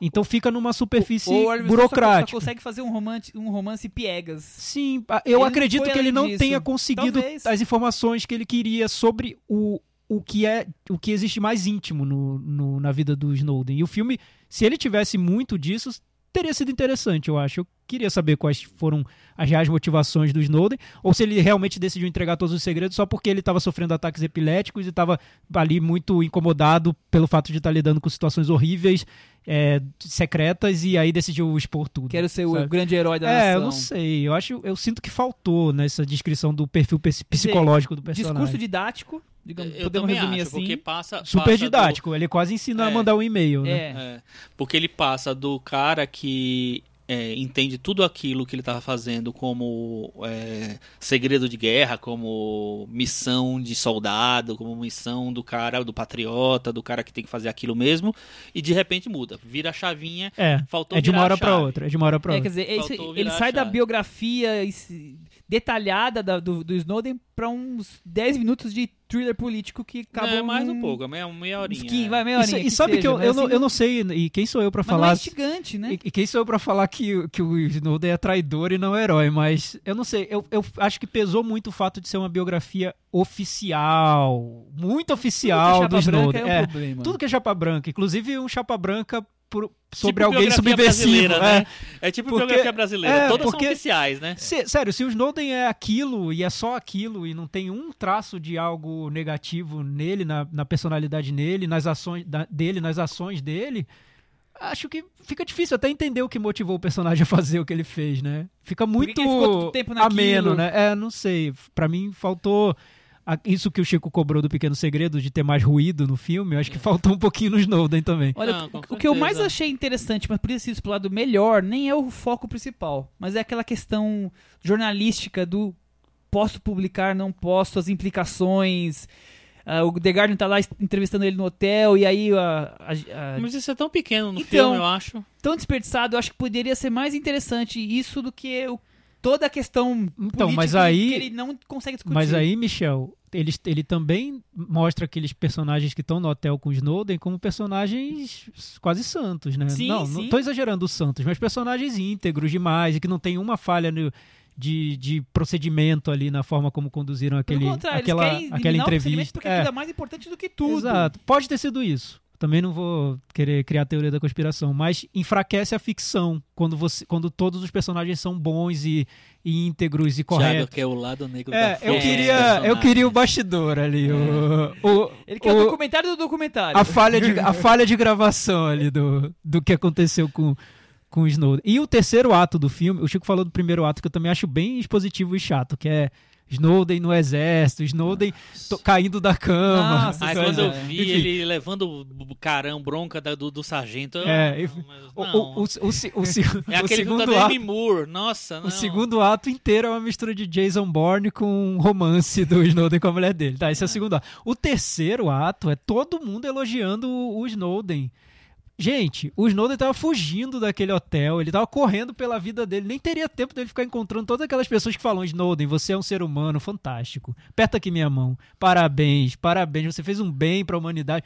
É horrível aquele terceiro ato. O terceiro ato desse filme Não, é Oliver Stone no pior. Não, cara. chegam num ponto que ah, tem uma plateia. Eles conseguem criar uma plateia. Olha, vocês não vão me perguntar como, porque eu quero que vocês assistam ao filme e descubram. Mas eles conseguem colocar uma plateia aplaudindo o Snowden como clímax do filme. Snowden já fugindo, já Mas sumiu. você sabe que eu, Por quê? eu fiquei não pensando. qu- Quando eu vi o desenrolado de toda a história, eu falei- fiquei pensando, nossa, mas ele vai terminar assim? Tá faltando uma coisa pra terminar. Aí ele inventa aquilo. Entendeu? É, Mas eu achei um é- pouco Aquilo ali é bem. assim, ah, Eu acho que pra resumir descobri. bem o que o Thiago tá falando dessa característica do Snowden, na entrevista do Stone ele fala assim: ele é quase um escoteiro. É muito franco e preocupado em seguir a Constituição. Não é esse espião gelado que estão pintando por aí. Então, mas faltou a cena da mulher dele. Snowden, você é que nem um escoteiro. Seja mais quente, vamos, Snowden. Sabe, faltou, cadê? Cadê o lado negativo do Snowden? Todo mundo tem, gente, todo mundo tem. Impossível, né? É, não sei, acho, Tá bom. achei bem difícil. E uma coisa que me incomoda no filme, pra, pra gente concluir, né? é, me incomoda também no filme, é a interpretação do Joseph Gordon-Levitt, que eu acho, assim, super esforçado, ele tá super esforçado no filme, só que ele e resolve fazer um sotaque, que deve ser o sotaque do Snowden, que eu nem sei qual é o sotaque do Snowden, mas enfim... tá bem parecido, Chico. Nossa, tá bem mas, parecido. mas, cara, é, ele, e ele sustenta o sotaque o filme inteiro, que deve ter sido bem difícil, mas não deu, né? Ficou muito artificial. Parece sempre que ele tá impostado pra falar. E, um negócio E muito aquela interpretação do vou tentar ser o Snowden da maneira mais perfeita possível. Eu não, não sei se isso. Da maneira mais Snowden. É. Você acha que, que o Gordon merece um Oscar de sotaques? Ou ele pode. Ele, ele, Depois ele- de três, ele olha- pode pedir uma música no, num- uma música no Fantástico? Olha, ele compôs o personagem pra ganhar o Oscar. Porque Sim. é aquele tipo de transformação. Vou me transformar no E Snowden. se você compara com o filme anterior dele, o que era aquele do. Esqueci o nome, The Walk. A travessia. A Travessia. Que também é um sotaque de um francês falando inglês, que ele tá se especializando em fazer sotaques diferentes. Eu acho que ele tá tentando ganhar o Oscar já, ou ser indicado já faz um tempinho. Não tá Oscar com- de melhor passando sotaque. longe, né? Não tá Acho que Melhor sotaque estrangeiro. Só se for. Não. É a chance dele. Ô, Thiago, você agora começa com Meta Varanda. Eu vou dar nota 4. Chico, eu também vou dar 4, só pra você não falar que eu sou sempre o último.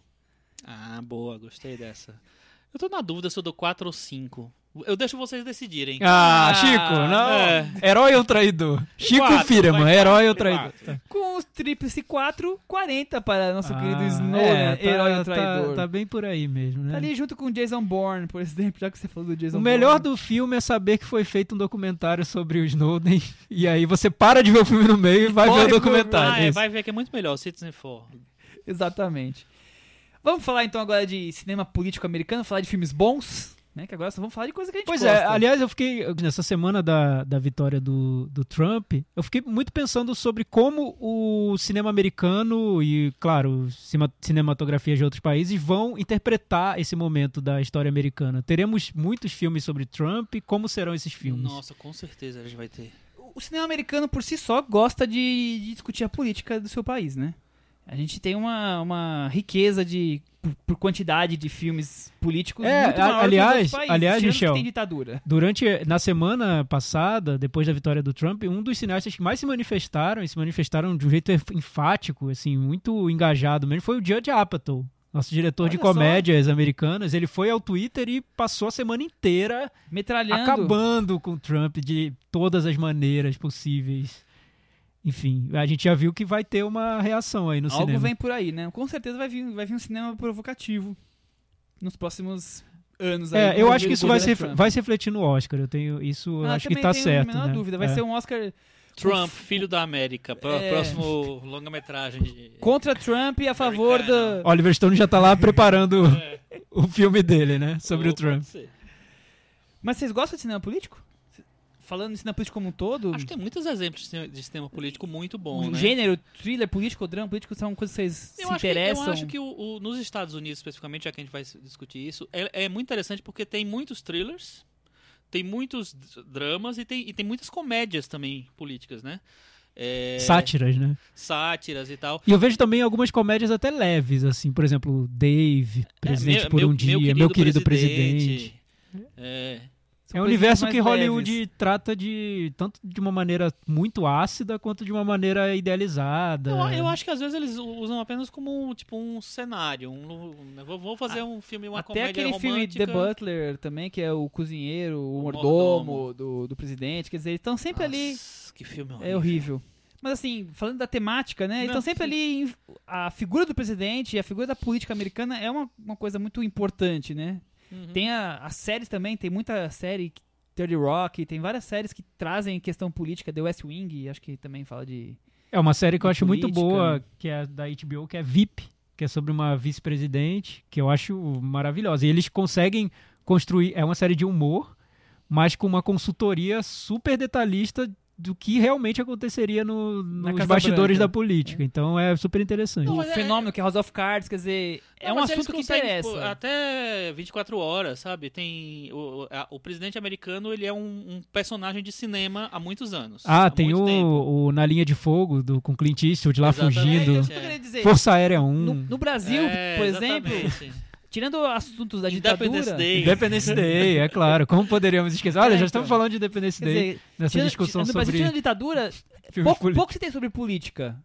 No- os americanos adoram falar sobre política no cinema. Seja comédia, seja transformar em herói, seja transformar em vilão, eles, eles gostam. É um assunto que, que é muito comum no cinema americano, né? É, no Brasil até tentaram fazer a novela O Marajá, mas foi censurada, né? Não deixaram Ah, é, ser feito. É verdade. Bom, vocês querem falar, começar com os top 5 já? e- Sim, e- nós, nós fizemos debatendo? nossos top 5. Eu, eu já adianto que o meu é tá meio free- freestyle, assim. Eu não fui tão rigoroso. Freestyle! É. Olha isso! O meu, o meu também tá, mas e sabe por quê? Eu fiquei tentando, justamente por causa dessa diversidade de, de gêneros que abordam, né, que tocam na, na, nessa coisa política, eu tentei fazer, é, pegar um, um exemplo mais ou menos de cada um, e aí deu no que deu. Começa aí então, Chico.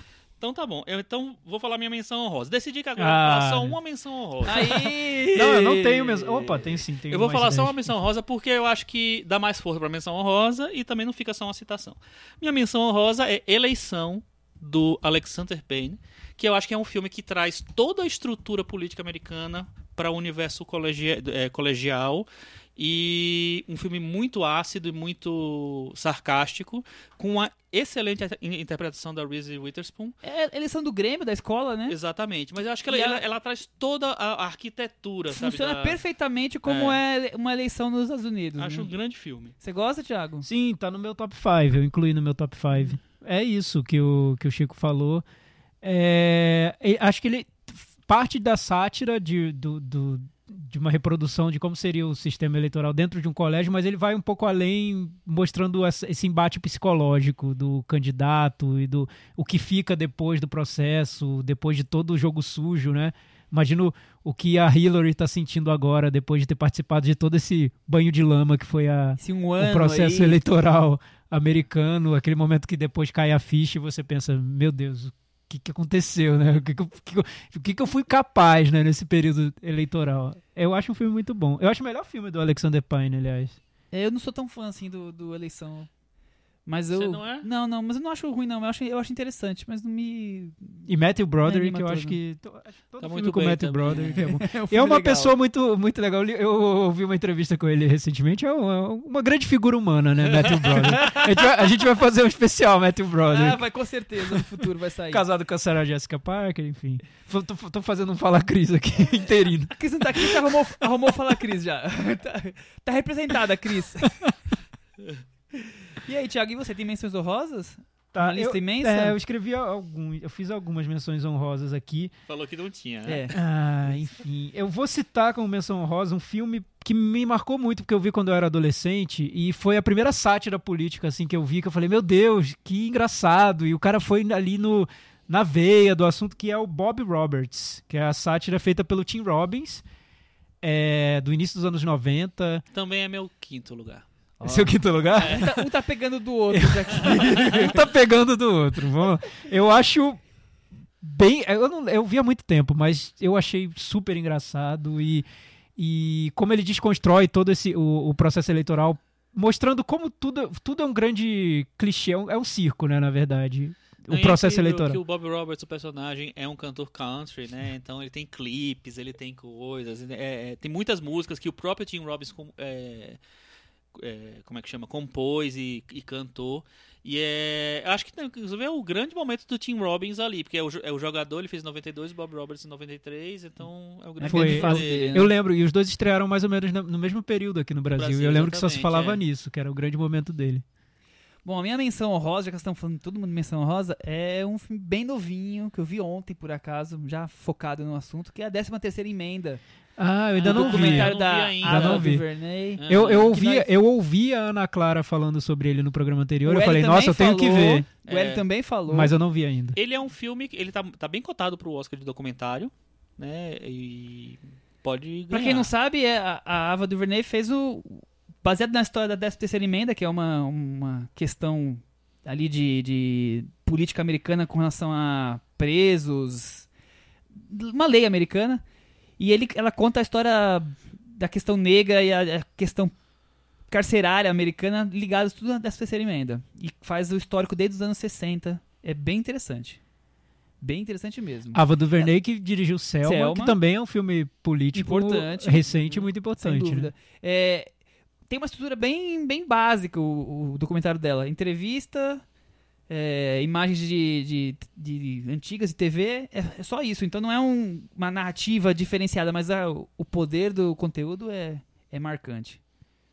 Sua aí, menção Chico? honrosa, então foi Minha menção honrosa. Então, meu quinto lugar a gente já falou, né? Foi o Bob Roberts. Vou pro quarto já? Não, mas aí vai ficar Vai pro esquisito. quarto, é melhor vai você, pro quarto. É melhor você falar o seu quinto, Thiago.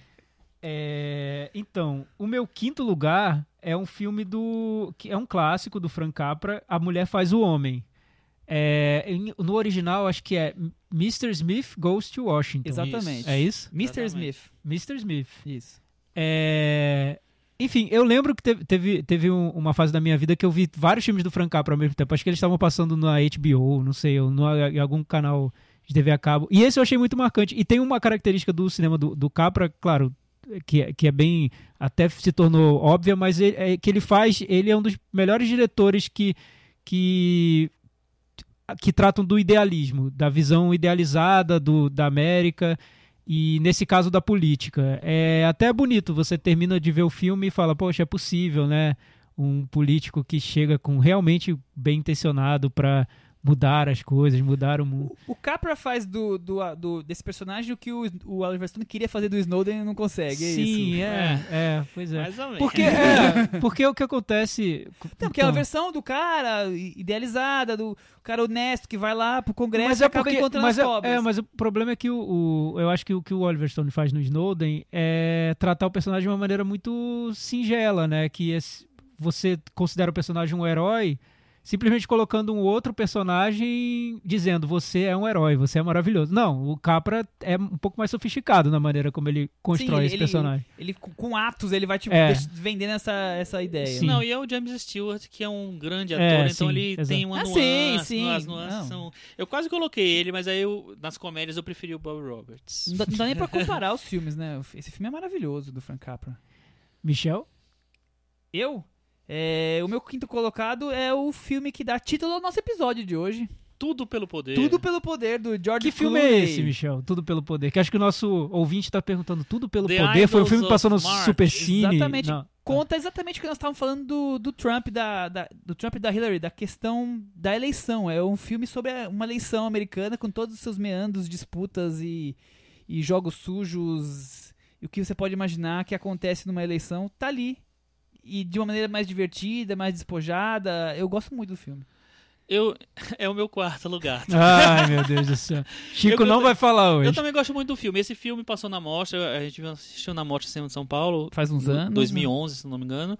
É, é um filme e eu, eu achei muito boa a direção de George Clooney e eu acho muito muito bom a, a maneira como ele, ele invade essa, essa coisa da, da eleição americana. É, do, do todo o processo, de todas as artimanhas. Eu acho que tem grandes interpretações ali. O, eu adoro a interpretação do Ryan Gosling. O nesse Gosling tá filme. ótimo.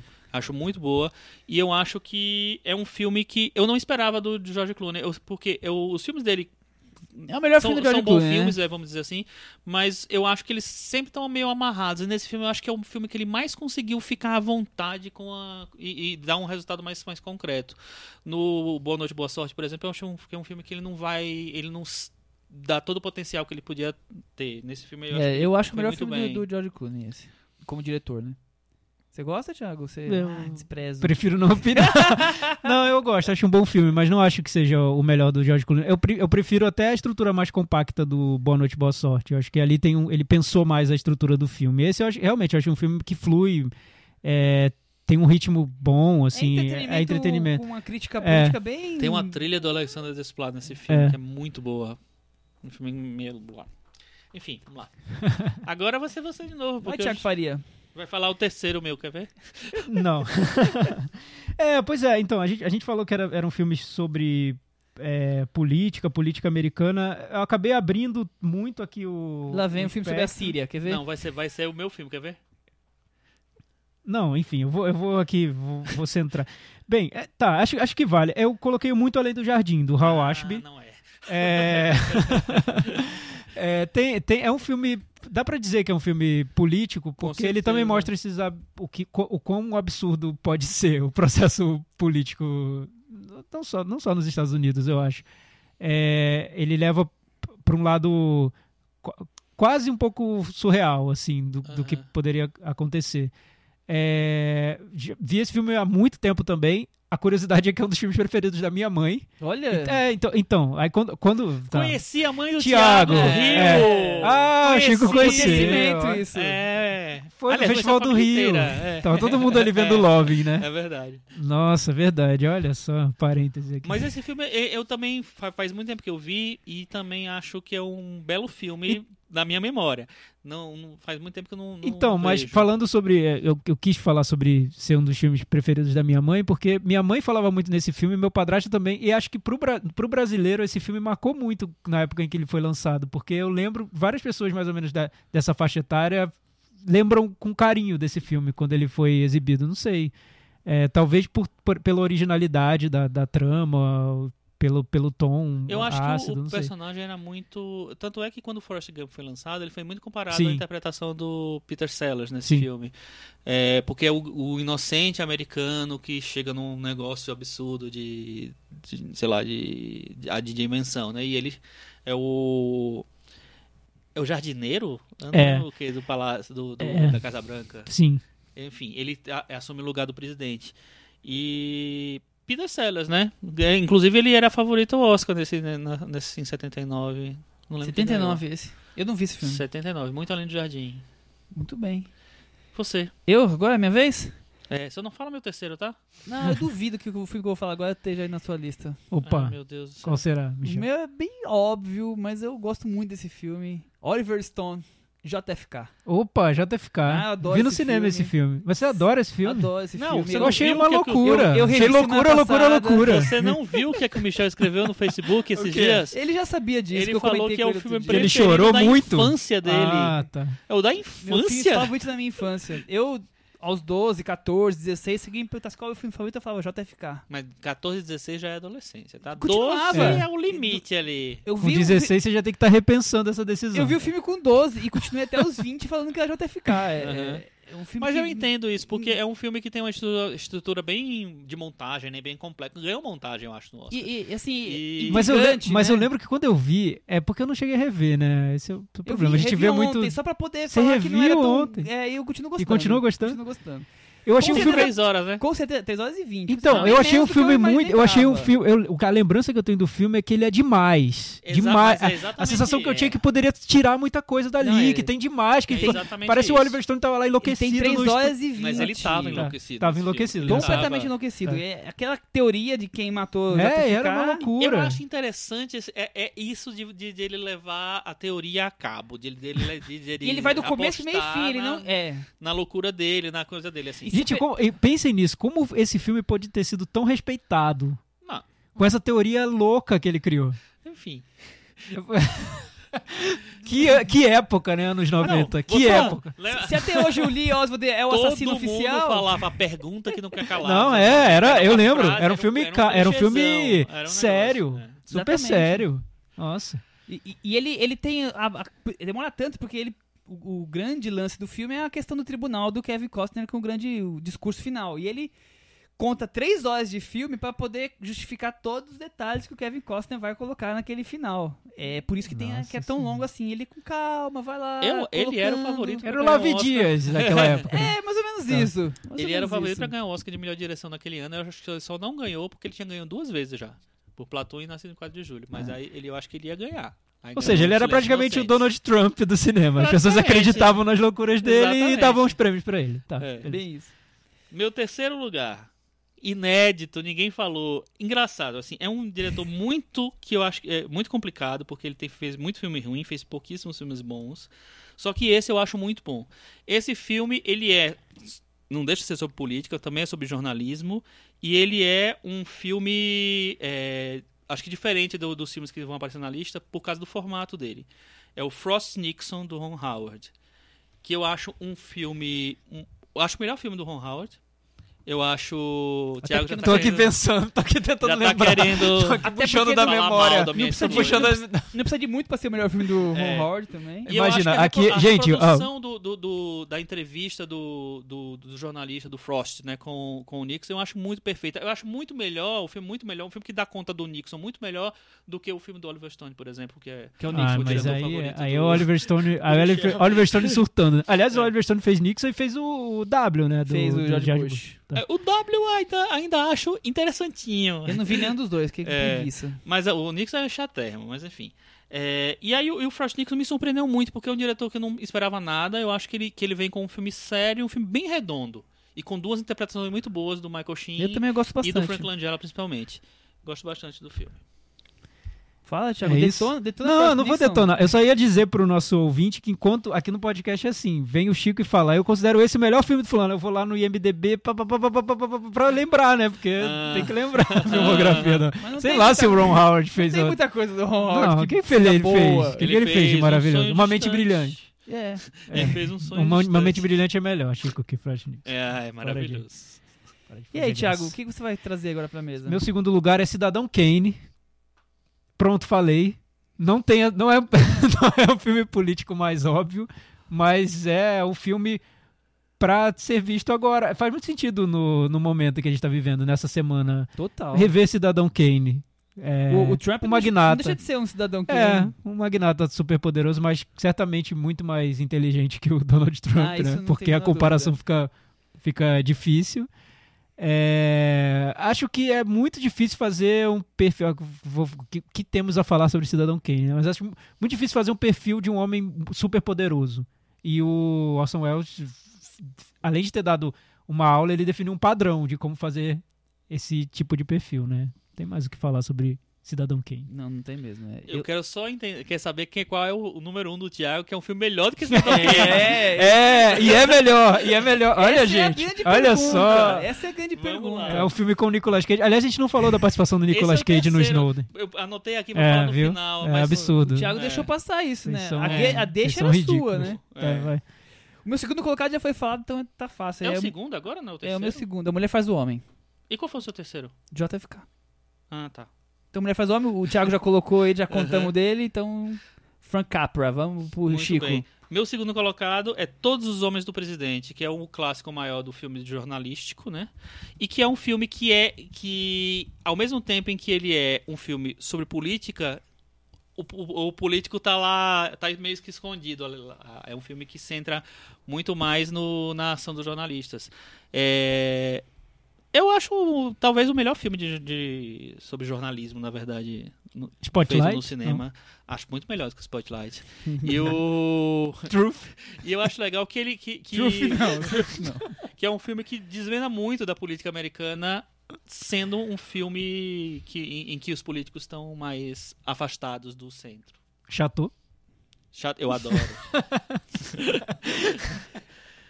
E, aí, qual é Thiago? o- qual, é o melhor eu filme? acho que o primeiro deve ser o mesmo Qual é que o- o meu. Vamos, vamos O meu primeiro é Doutor Fantástico, do Stanley Kubrick. O meu primeiro Que eu também acho é que é, esse é o filme sobre o momento que a gente tá vivendo. Um filme pra você rever. É, Parece que foi feito ontem, na semana passada. É o filme sobre ontem, hoje e amanhã, Isso, né? exato. É o mundo na mão de loucos, insanos, políticos, que não tem limites, enfim. E o Stanley Kubrick filma isso com muita graça, muito humor, muita leveza. Pra quem acha que o Stanley Kubrick é um diretor frio, um robô, é. Vale ver o Doutor Filme- Fantástico. Hilário, Muito engraçado. altamente crítico. É um filme Belas interpretações. Incrível. E aí, Chico? Adoro o Doutor Fantástico também. né, Resolvi não colocar na minha, na minha lista, mas não sei porquê, mas enfim, Mas não, coloquei. por que não? Por que não e pronto. E aí eu resolvi fazer uma tiagada. Tiagada. Ih. Você vai colocar dois em primeiro. Não, é eu isso? vou Ah. colocar três. Três! É, na É a verdade, trilogia isso Senhor isso dos. Anéis, né? Não é, não é exatamente, é como a gente falou no começo, não é exatamente a ordem, mas é, é- é o tipo de filme. E eu acho que nem sempre o. o- Trilogia Senhor dos Anéis foi demais, eu não tô conseguindo. Nem sempre o cinema americano consegue fazer grandes biografias, mas quando eles conseguem, eu acho que eles conseguem. é, Eles acertam em cheio. E tem três filmes que eu acho que são biografias. E- e- até acho que tem um deles que tem mais altos e baixos, mas eu acho que eles dão conta muito dos personagens que eles retratam, que são personagens fundamentais na história e na política americanas. Um é um filme que dividiu muitas opiniões, assim, mas eu acho ele um, um filmaço. é, que é o Lincoln, do Spielberg. Eu acho que é um retrato incrível do, do personagem.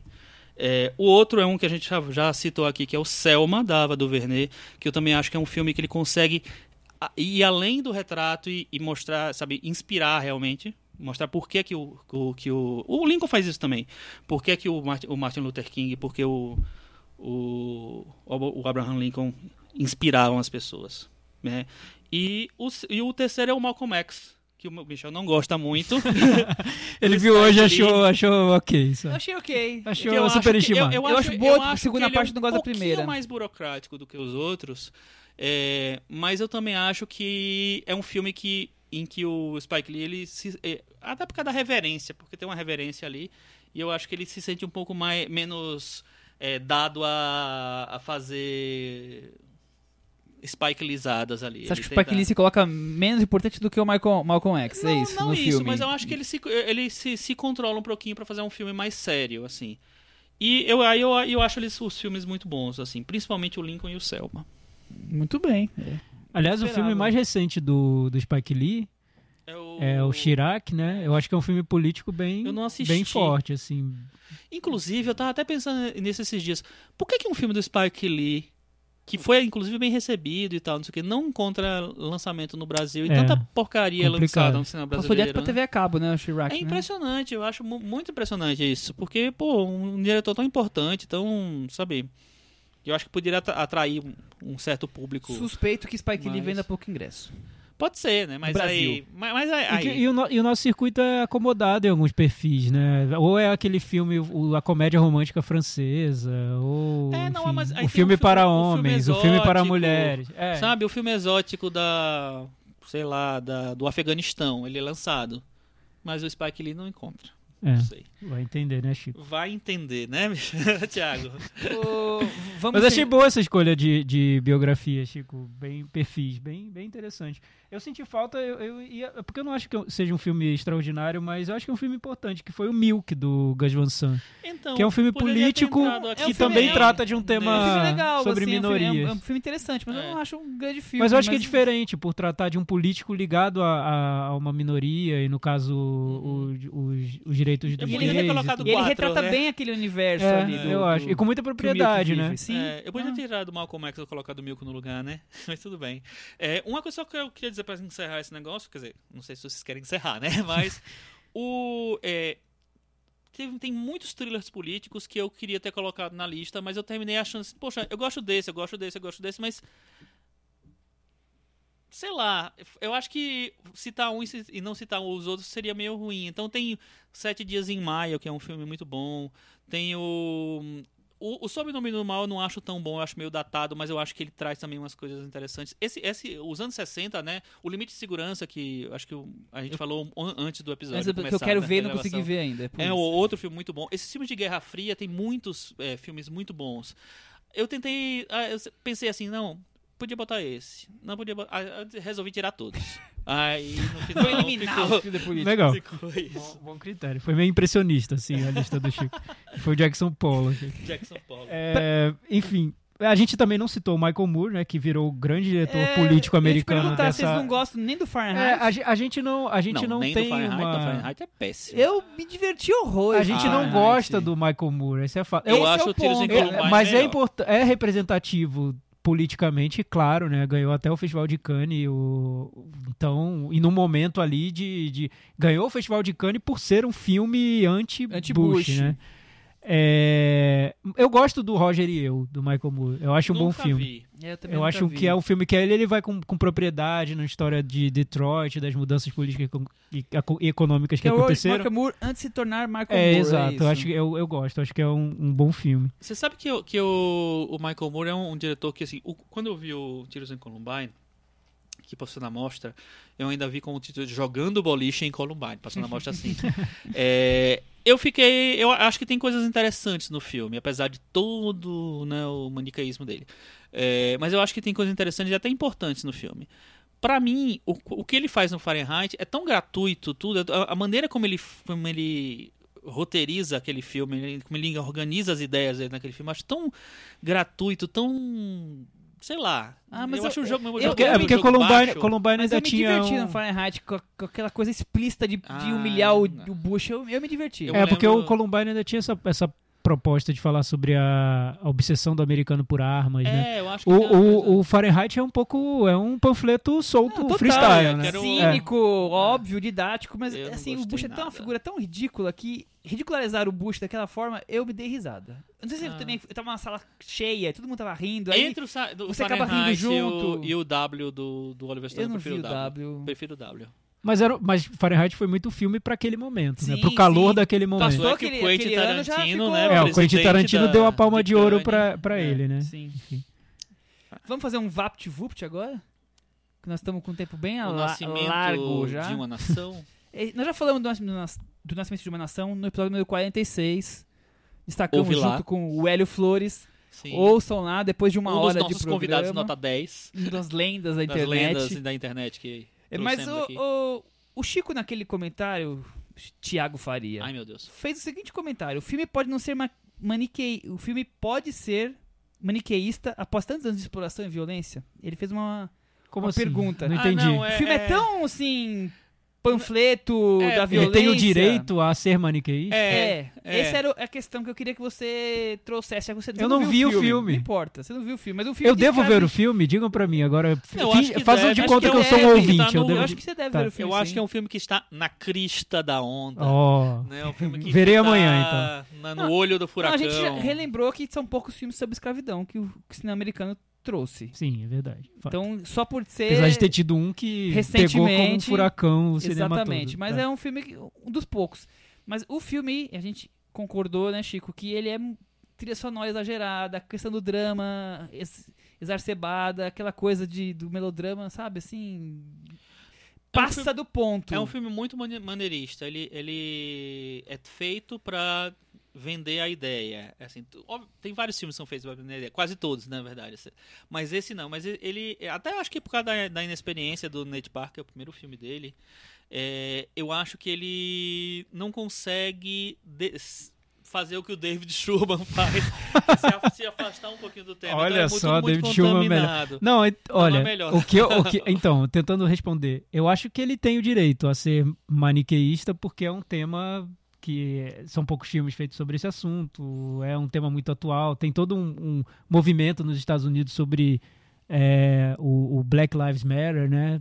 Em defesa do. É, é um tema, tá, tá, tá, tá meio que. Fala tá na crista do Black onda. Lives Matter no documentário da Eva do É. Verney. Olha essa terceira emenda. Mas eu acho que isso não. fa- Eu não vi o filme, mas eu acho que isso enfraquece o filme como obra de arte, como cinema. Nada justifica o, uso de, de clichês tão exagerados assim.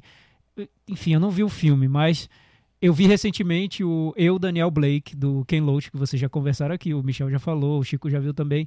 Me incomodou demais o filme. Por, ele pode ser super bem intencionado, tá na crista da onda, fala sobre um assunto do momento, um drama do desemprego do problema, enfim, etc e tal. Mas nada justifica você usar, apelar de um jeito tão infantil dentro de um Quer filme. concorda- Nada justifica. Concordamos com os temas, não concordamos Ah, eu com a concordo. forma que são Eu colocados concordo nos com o tema. Eu vou pra rua brigar contra o desemprego e a favor dos benefícios dos desempregados. Quero mas, ver essa cena. mas, eu, mas, eu, mas eu queria brigar também por bons filmes, né? Exatamente. Acho que nada justifica fazer um filme ruim. Mas, ó, o Nascimento da Nação é muito mais maniqueísta, eu acho, do que o Daniel Blake. Eu também acho. Bem mais. Até porque E- tem mais cenas que fazem isso. Eu não né? lembro se eu falei isso da outra vez, é porque eu já falei comigo mesmo, talvez. É, eu acho que, que a grande sacada do Nate Parker é exatamente pegar o título do filme do. do eu acho que eu falei isso. Falou. do, do David Griffith, porque é a- aquela história. Você pega o título do filme mais racista da história do cinema, o filme da Ku Klux Klan, o filme mais, sabe, criticado da história do cinema. Você pega para o seu filme que você vai fazer e faz o contrário. Você faz o outro lado. Então é o nascimento de uma nação begins, sei lá. É, mas é, isso eu, eu, eu achei ou- ousado, eu achei legal dele, assim. Mas parou aí, né? A, a, a coragem dele eu parou aí que como é- cinema. É, eu, e eu acho que eles têm um- um- uns. Eles usam uns signos, assim, muito. Sabe, aquela. Você lembra do filme, né? Aquela. É, lado fantástico que ele coloca no filme, meio mágico, não sei o que lá. Puta, fica tão Não- feio. não, não desceu, fica- não combinou. Não, dá. Tem muita gente que tá adorando o filme. Eu acho que as pessoas ficam realmente emocionadas. com- Aplausos nas sessões. Aplausos na, na sessão que a gente viu na mostra. Mas, É. mas, Chico e, e. Michel, vocês não acham que, que as pessoas. so- somos todos seres humanos, somos falíveis, Sim, somos emotivos. somos. Sim, sim. As pessoas não. co- Críticos ou não, enfim, donas de casa, empresários, magnatas, enfim. As pessoas não confundem as coisas quando veem um filme. Não confundem o, o tema com o filme. Não colocam, às vezes, o tema acima do filme. A a emoção dúvida em relação disso. ao assunto acima do- dos clichês que o filme tá usando.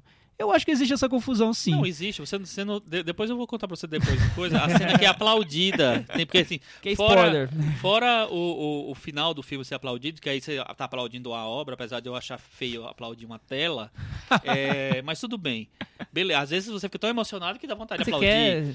É, tem uma cena específica no filme que as pessoas, que é- uma pessoa especificamente aplaudiu, na verdade. Não, mas eu né? soube que outras sessões também foi aplaudida a mesma cena. Quer dizer que é uma É. coisa que tá realmente causando isso. Que aí é, é tipo assim, é, esse aplauso nessa cena específica mostra muito do que do, do mundo que a gente tá vivendo hoje. Do mundo que elege Trump, Ah, sabe? Do mundo que, que só pensa em violência, do, do mundo que se move pela violência, É que você, mais do que em você outras... aplaude o contexto, mas também tá aplaudindo a violência. Pronto, acho que aí É, a gente, não. sem dar muito spoiler, É, não deixa também tão aberto assim o, o comentário. exato, enfim. Alguém tem alguma recomendação pra essa semana? Olha, eu tenho. Semana cinéfila aí? É, né, exatamente. Assim, eu tenho. Ah, tá acabando o Festival Mix Brasil, né? Esse programa vai lá na terça de manhã.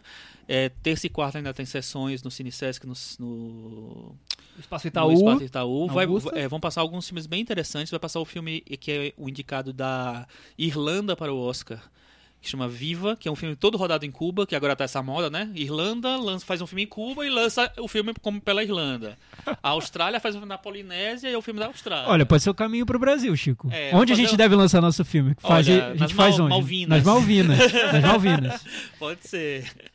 Enfim. E, e também vai passar o Na Vertical, que é o filme novo do Alan Guirodi, que é um filme que já passou em vários festivais esse ano. E o Chico não conseguiu Não ver. consegui Vou ver agora. Vou ver Também amanhã. não vi ainda. Vou... É. Pretendo ver amanhã também. E é, tem mais outros filmes que eu não vou ver, mas olha a programação, vale a pena. Esse ano a seleção do Tava do caprichada, tá viu? bem legal, tá bem legal. Na quarta-feira passa o Kiki, que é um documentário que ganhou o TED de melhor documentário, porque também tem ficção e documentário. Chico, você tá acompanhando o Mix Brasil? Eu vi alguns Algum que tenha te filmes. surpreendido? Olha, eu vi hoje um filme que eu que, que me surpreendi, que é o, é o Monstro do Armário, que é um filme americano que é um filme de coming of age e tal, out of closet, né? Do O armário Coming e of. Age Out of Closet É. do, no Mix Brasil. E é um filme que assim, ele usa muitas figuras de linguagem, mas eu acho que é um filme bem bonito sobre esse momento aí. Recomendações, Thiago Então, Faria? minha recomendação foi. eh, Hoje eu tava abrindo o YouTube pra pesquisar os vídeos de campanha do Trump e da Hillary e achei incrível. Acho que alguém devia fazer essa compilação e lançar como um documentário, tipo Um Dia na, na Vida, Vida do Eduardo do- Coutinho. Solta, solta isso na mostra, em qualquer mostra, solta no meio da mostra. É incrível, é impressionante. A campanha do Trump é mais para... foi mais paranoica que os filmes mais paranoicos do Oliver Stone. É de assustar, é filme de terror. E você entende muito o porquê da vitória dele assistindo a esses vídeos, tanto os do Trump quanto os da Hillary. Tá lá no YouTube de graça, nem precisa baixar torrent, é só ir lá digitar que vocês Você vão tem recomendações, Michel Eu vou Simões? surpreender vocês, mas vou surpreender muito vocês. Nossa! Porque com o comentário que eu falei do JFK, de filme favorito da minha infância e adolescência, e por acaso foi lançou agora no, no Netflix o desenho que era minha, o meu desenho favorito na infância. Ai, meu Deus. Desenho, Você... Calma aí, calma aí, deixa a gente adivinhar. Os Ursinhos Carinhosos? Não, A A Xirra, Xirra, pouquinho. Xirra. não é um desenho animado, é, Ah. aquele- é aquela série de desenhos que passava na Xuxa, na TV Manchete. Ai, meu Deus. Calma aí. Vocês nunca... Thundercats. É um anime. Ai, meu Deus, o Nossa, que Eu passei anime anos passava na Xuxa. Passou Anime na, na Xuxa, Xuxa? passou na, na- na Manchete, passou na CNT. E eu adorava Passou na CNT. aquilo. Cavaleiros do Zodíaco. Depois eu comecei a gostar de Speed Racer, depois de, de Animaniacs, mas o, o que eu era fã de criança chamava-se Robotech. Nossa, nem eu no Brasil via. passava Eu tenho a mesma idade. Guerra das Galáxias. Não, Michel, era- você tá doido. E eu re- revi não. o primeiro episódio ontem, achei super Guerra legal, eu vou ver Galáxias. tudo Guerra de das. Galáxias. Olha como ele era cult, até criança vendo desenho Demais, animado na né? Xuxa. Demais, né? Sempre, Tinha oito né? anos e tava vendo É. Robotech. É Mas é aquela coisa, Michel não gosta de nada, nenhum filme, não. Nota 0, nota 3, nota 4. Qual é o seu filme da infância? JFK. é, a gente tava esperando esse Tem dia, que né? ter uma revisão aí nessa vida, né? Vamos lá. Só se morrer com o nascer de novo. Olha, não sei. Eu acho super legal a história de uma aeron... espaçonave que vem de fora, cai na, no planeta Terra e os humanos conseguem aprender com aquela tecnologia e vão pro espaço e tem guerras espa- espaciais. Eu acho super legal. E tá é pra- tipo um dá- Star Wars, E dá assim. pra ver onde? Netflix? Netflix. Sério? Ah, no Netflix? É de 1985. Nossa. e tem 80 e poucos episódios. Eu Guerra assistia sempre. Dá pra Guerra passar a vida toda vendo. Dá pra passar a vida toda vendo. Eu gostava Chama- muito de Patrulha Estelar, chama que passava, que, que era anime também, que passava um pouco antes dessa, dessa porque eu sou um pouco mais velho. hoje. Eu gostava de Changeman e Jaspion. Era mais pop. Você era mais Eita, pop. é, Era Você mais a pop. mesma bem coisa quando eu falei do Robotech. É, eu era mais, eu era mais mainstream, você era mais Eu indie. detestava o Lá vem o Chaves. Chaves. É isso aí, gente. É Thiago, isso aí. Bem-vindo de volta. Vol- Bem-vindo, e você voltou com. A gente não falou, mas Nicolas Cage, que vergonha, hein? Que vergonha de quê, No? Snowden, horrível. Ele tá ótimo no Tá filme. horrível, é um sério candidato Isso a. isso Chico, negócio, sério vai. candidato a ator coadjuvante no Oscar. Isso, é. melhor- Aguardem especial Nicolas Cage ainda este ano. Pior ponta. Até semana que vem. Tchau. Tchau. an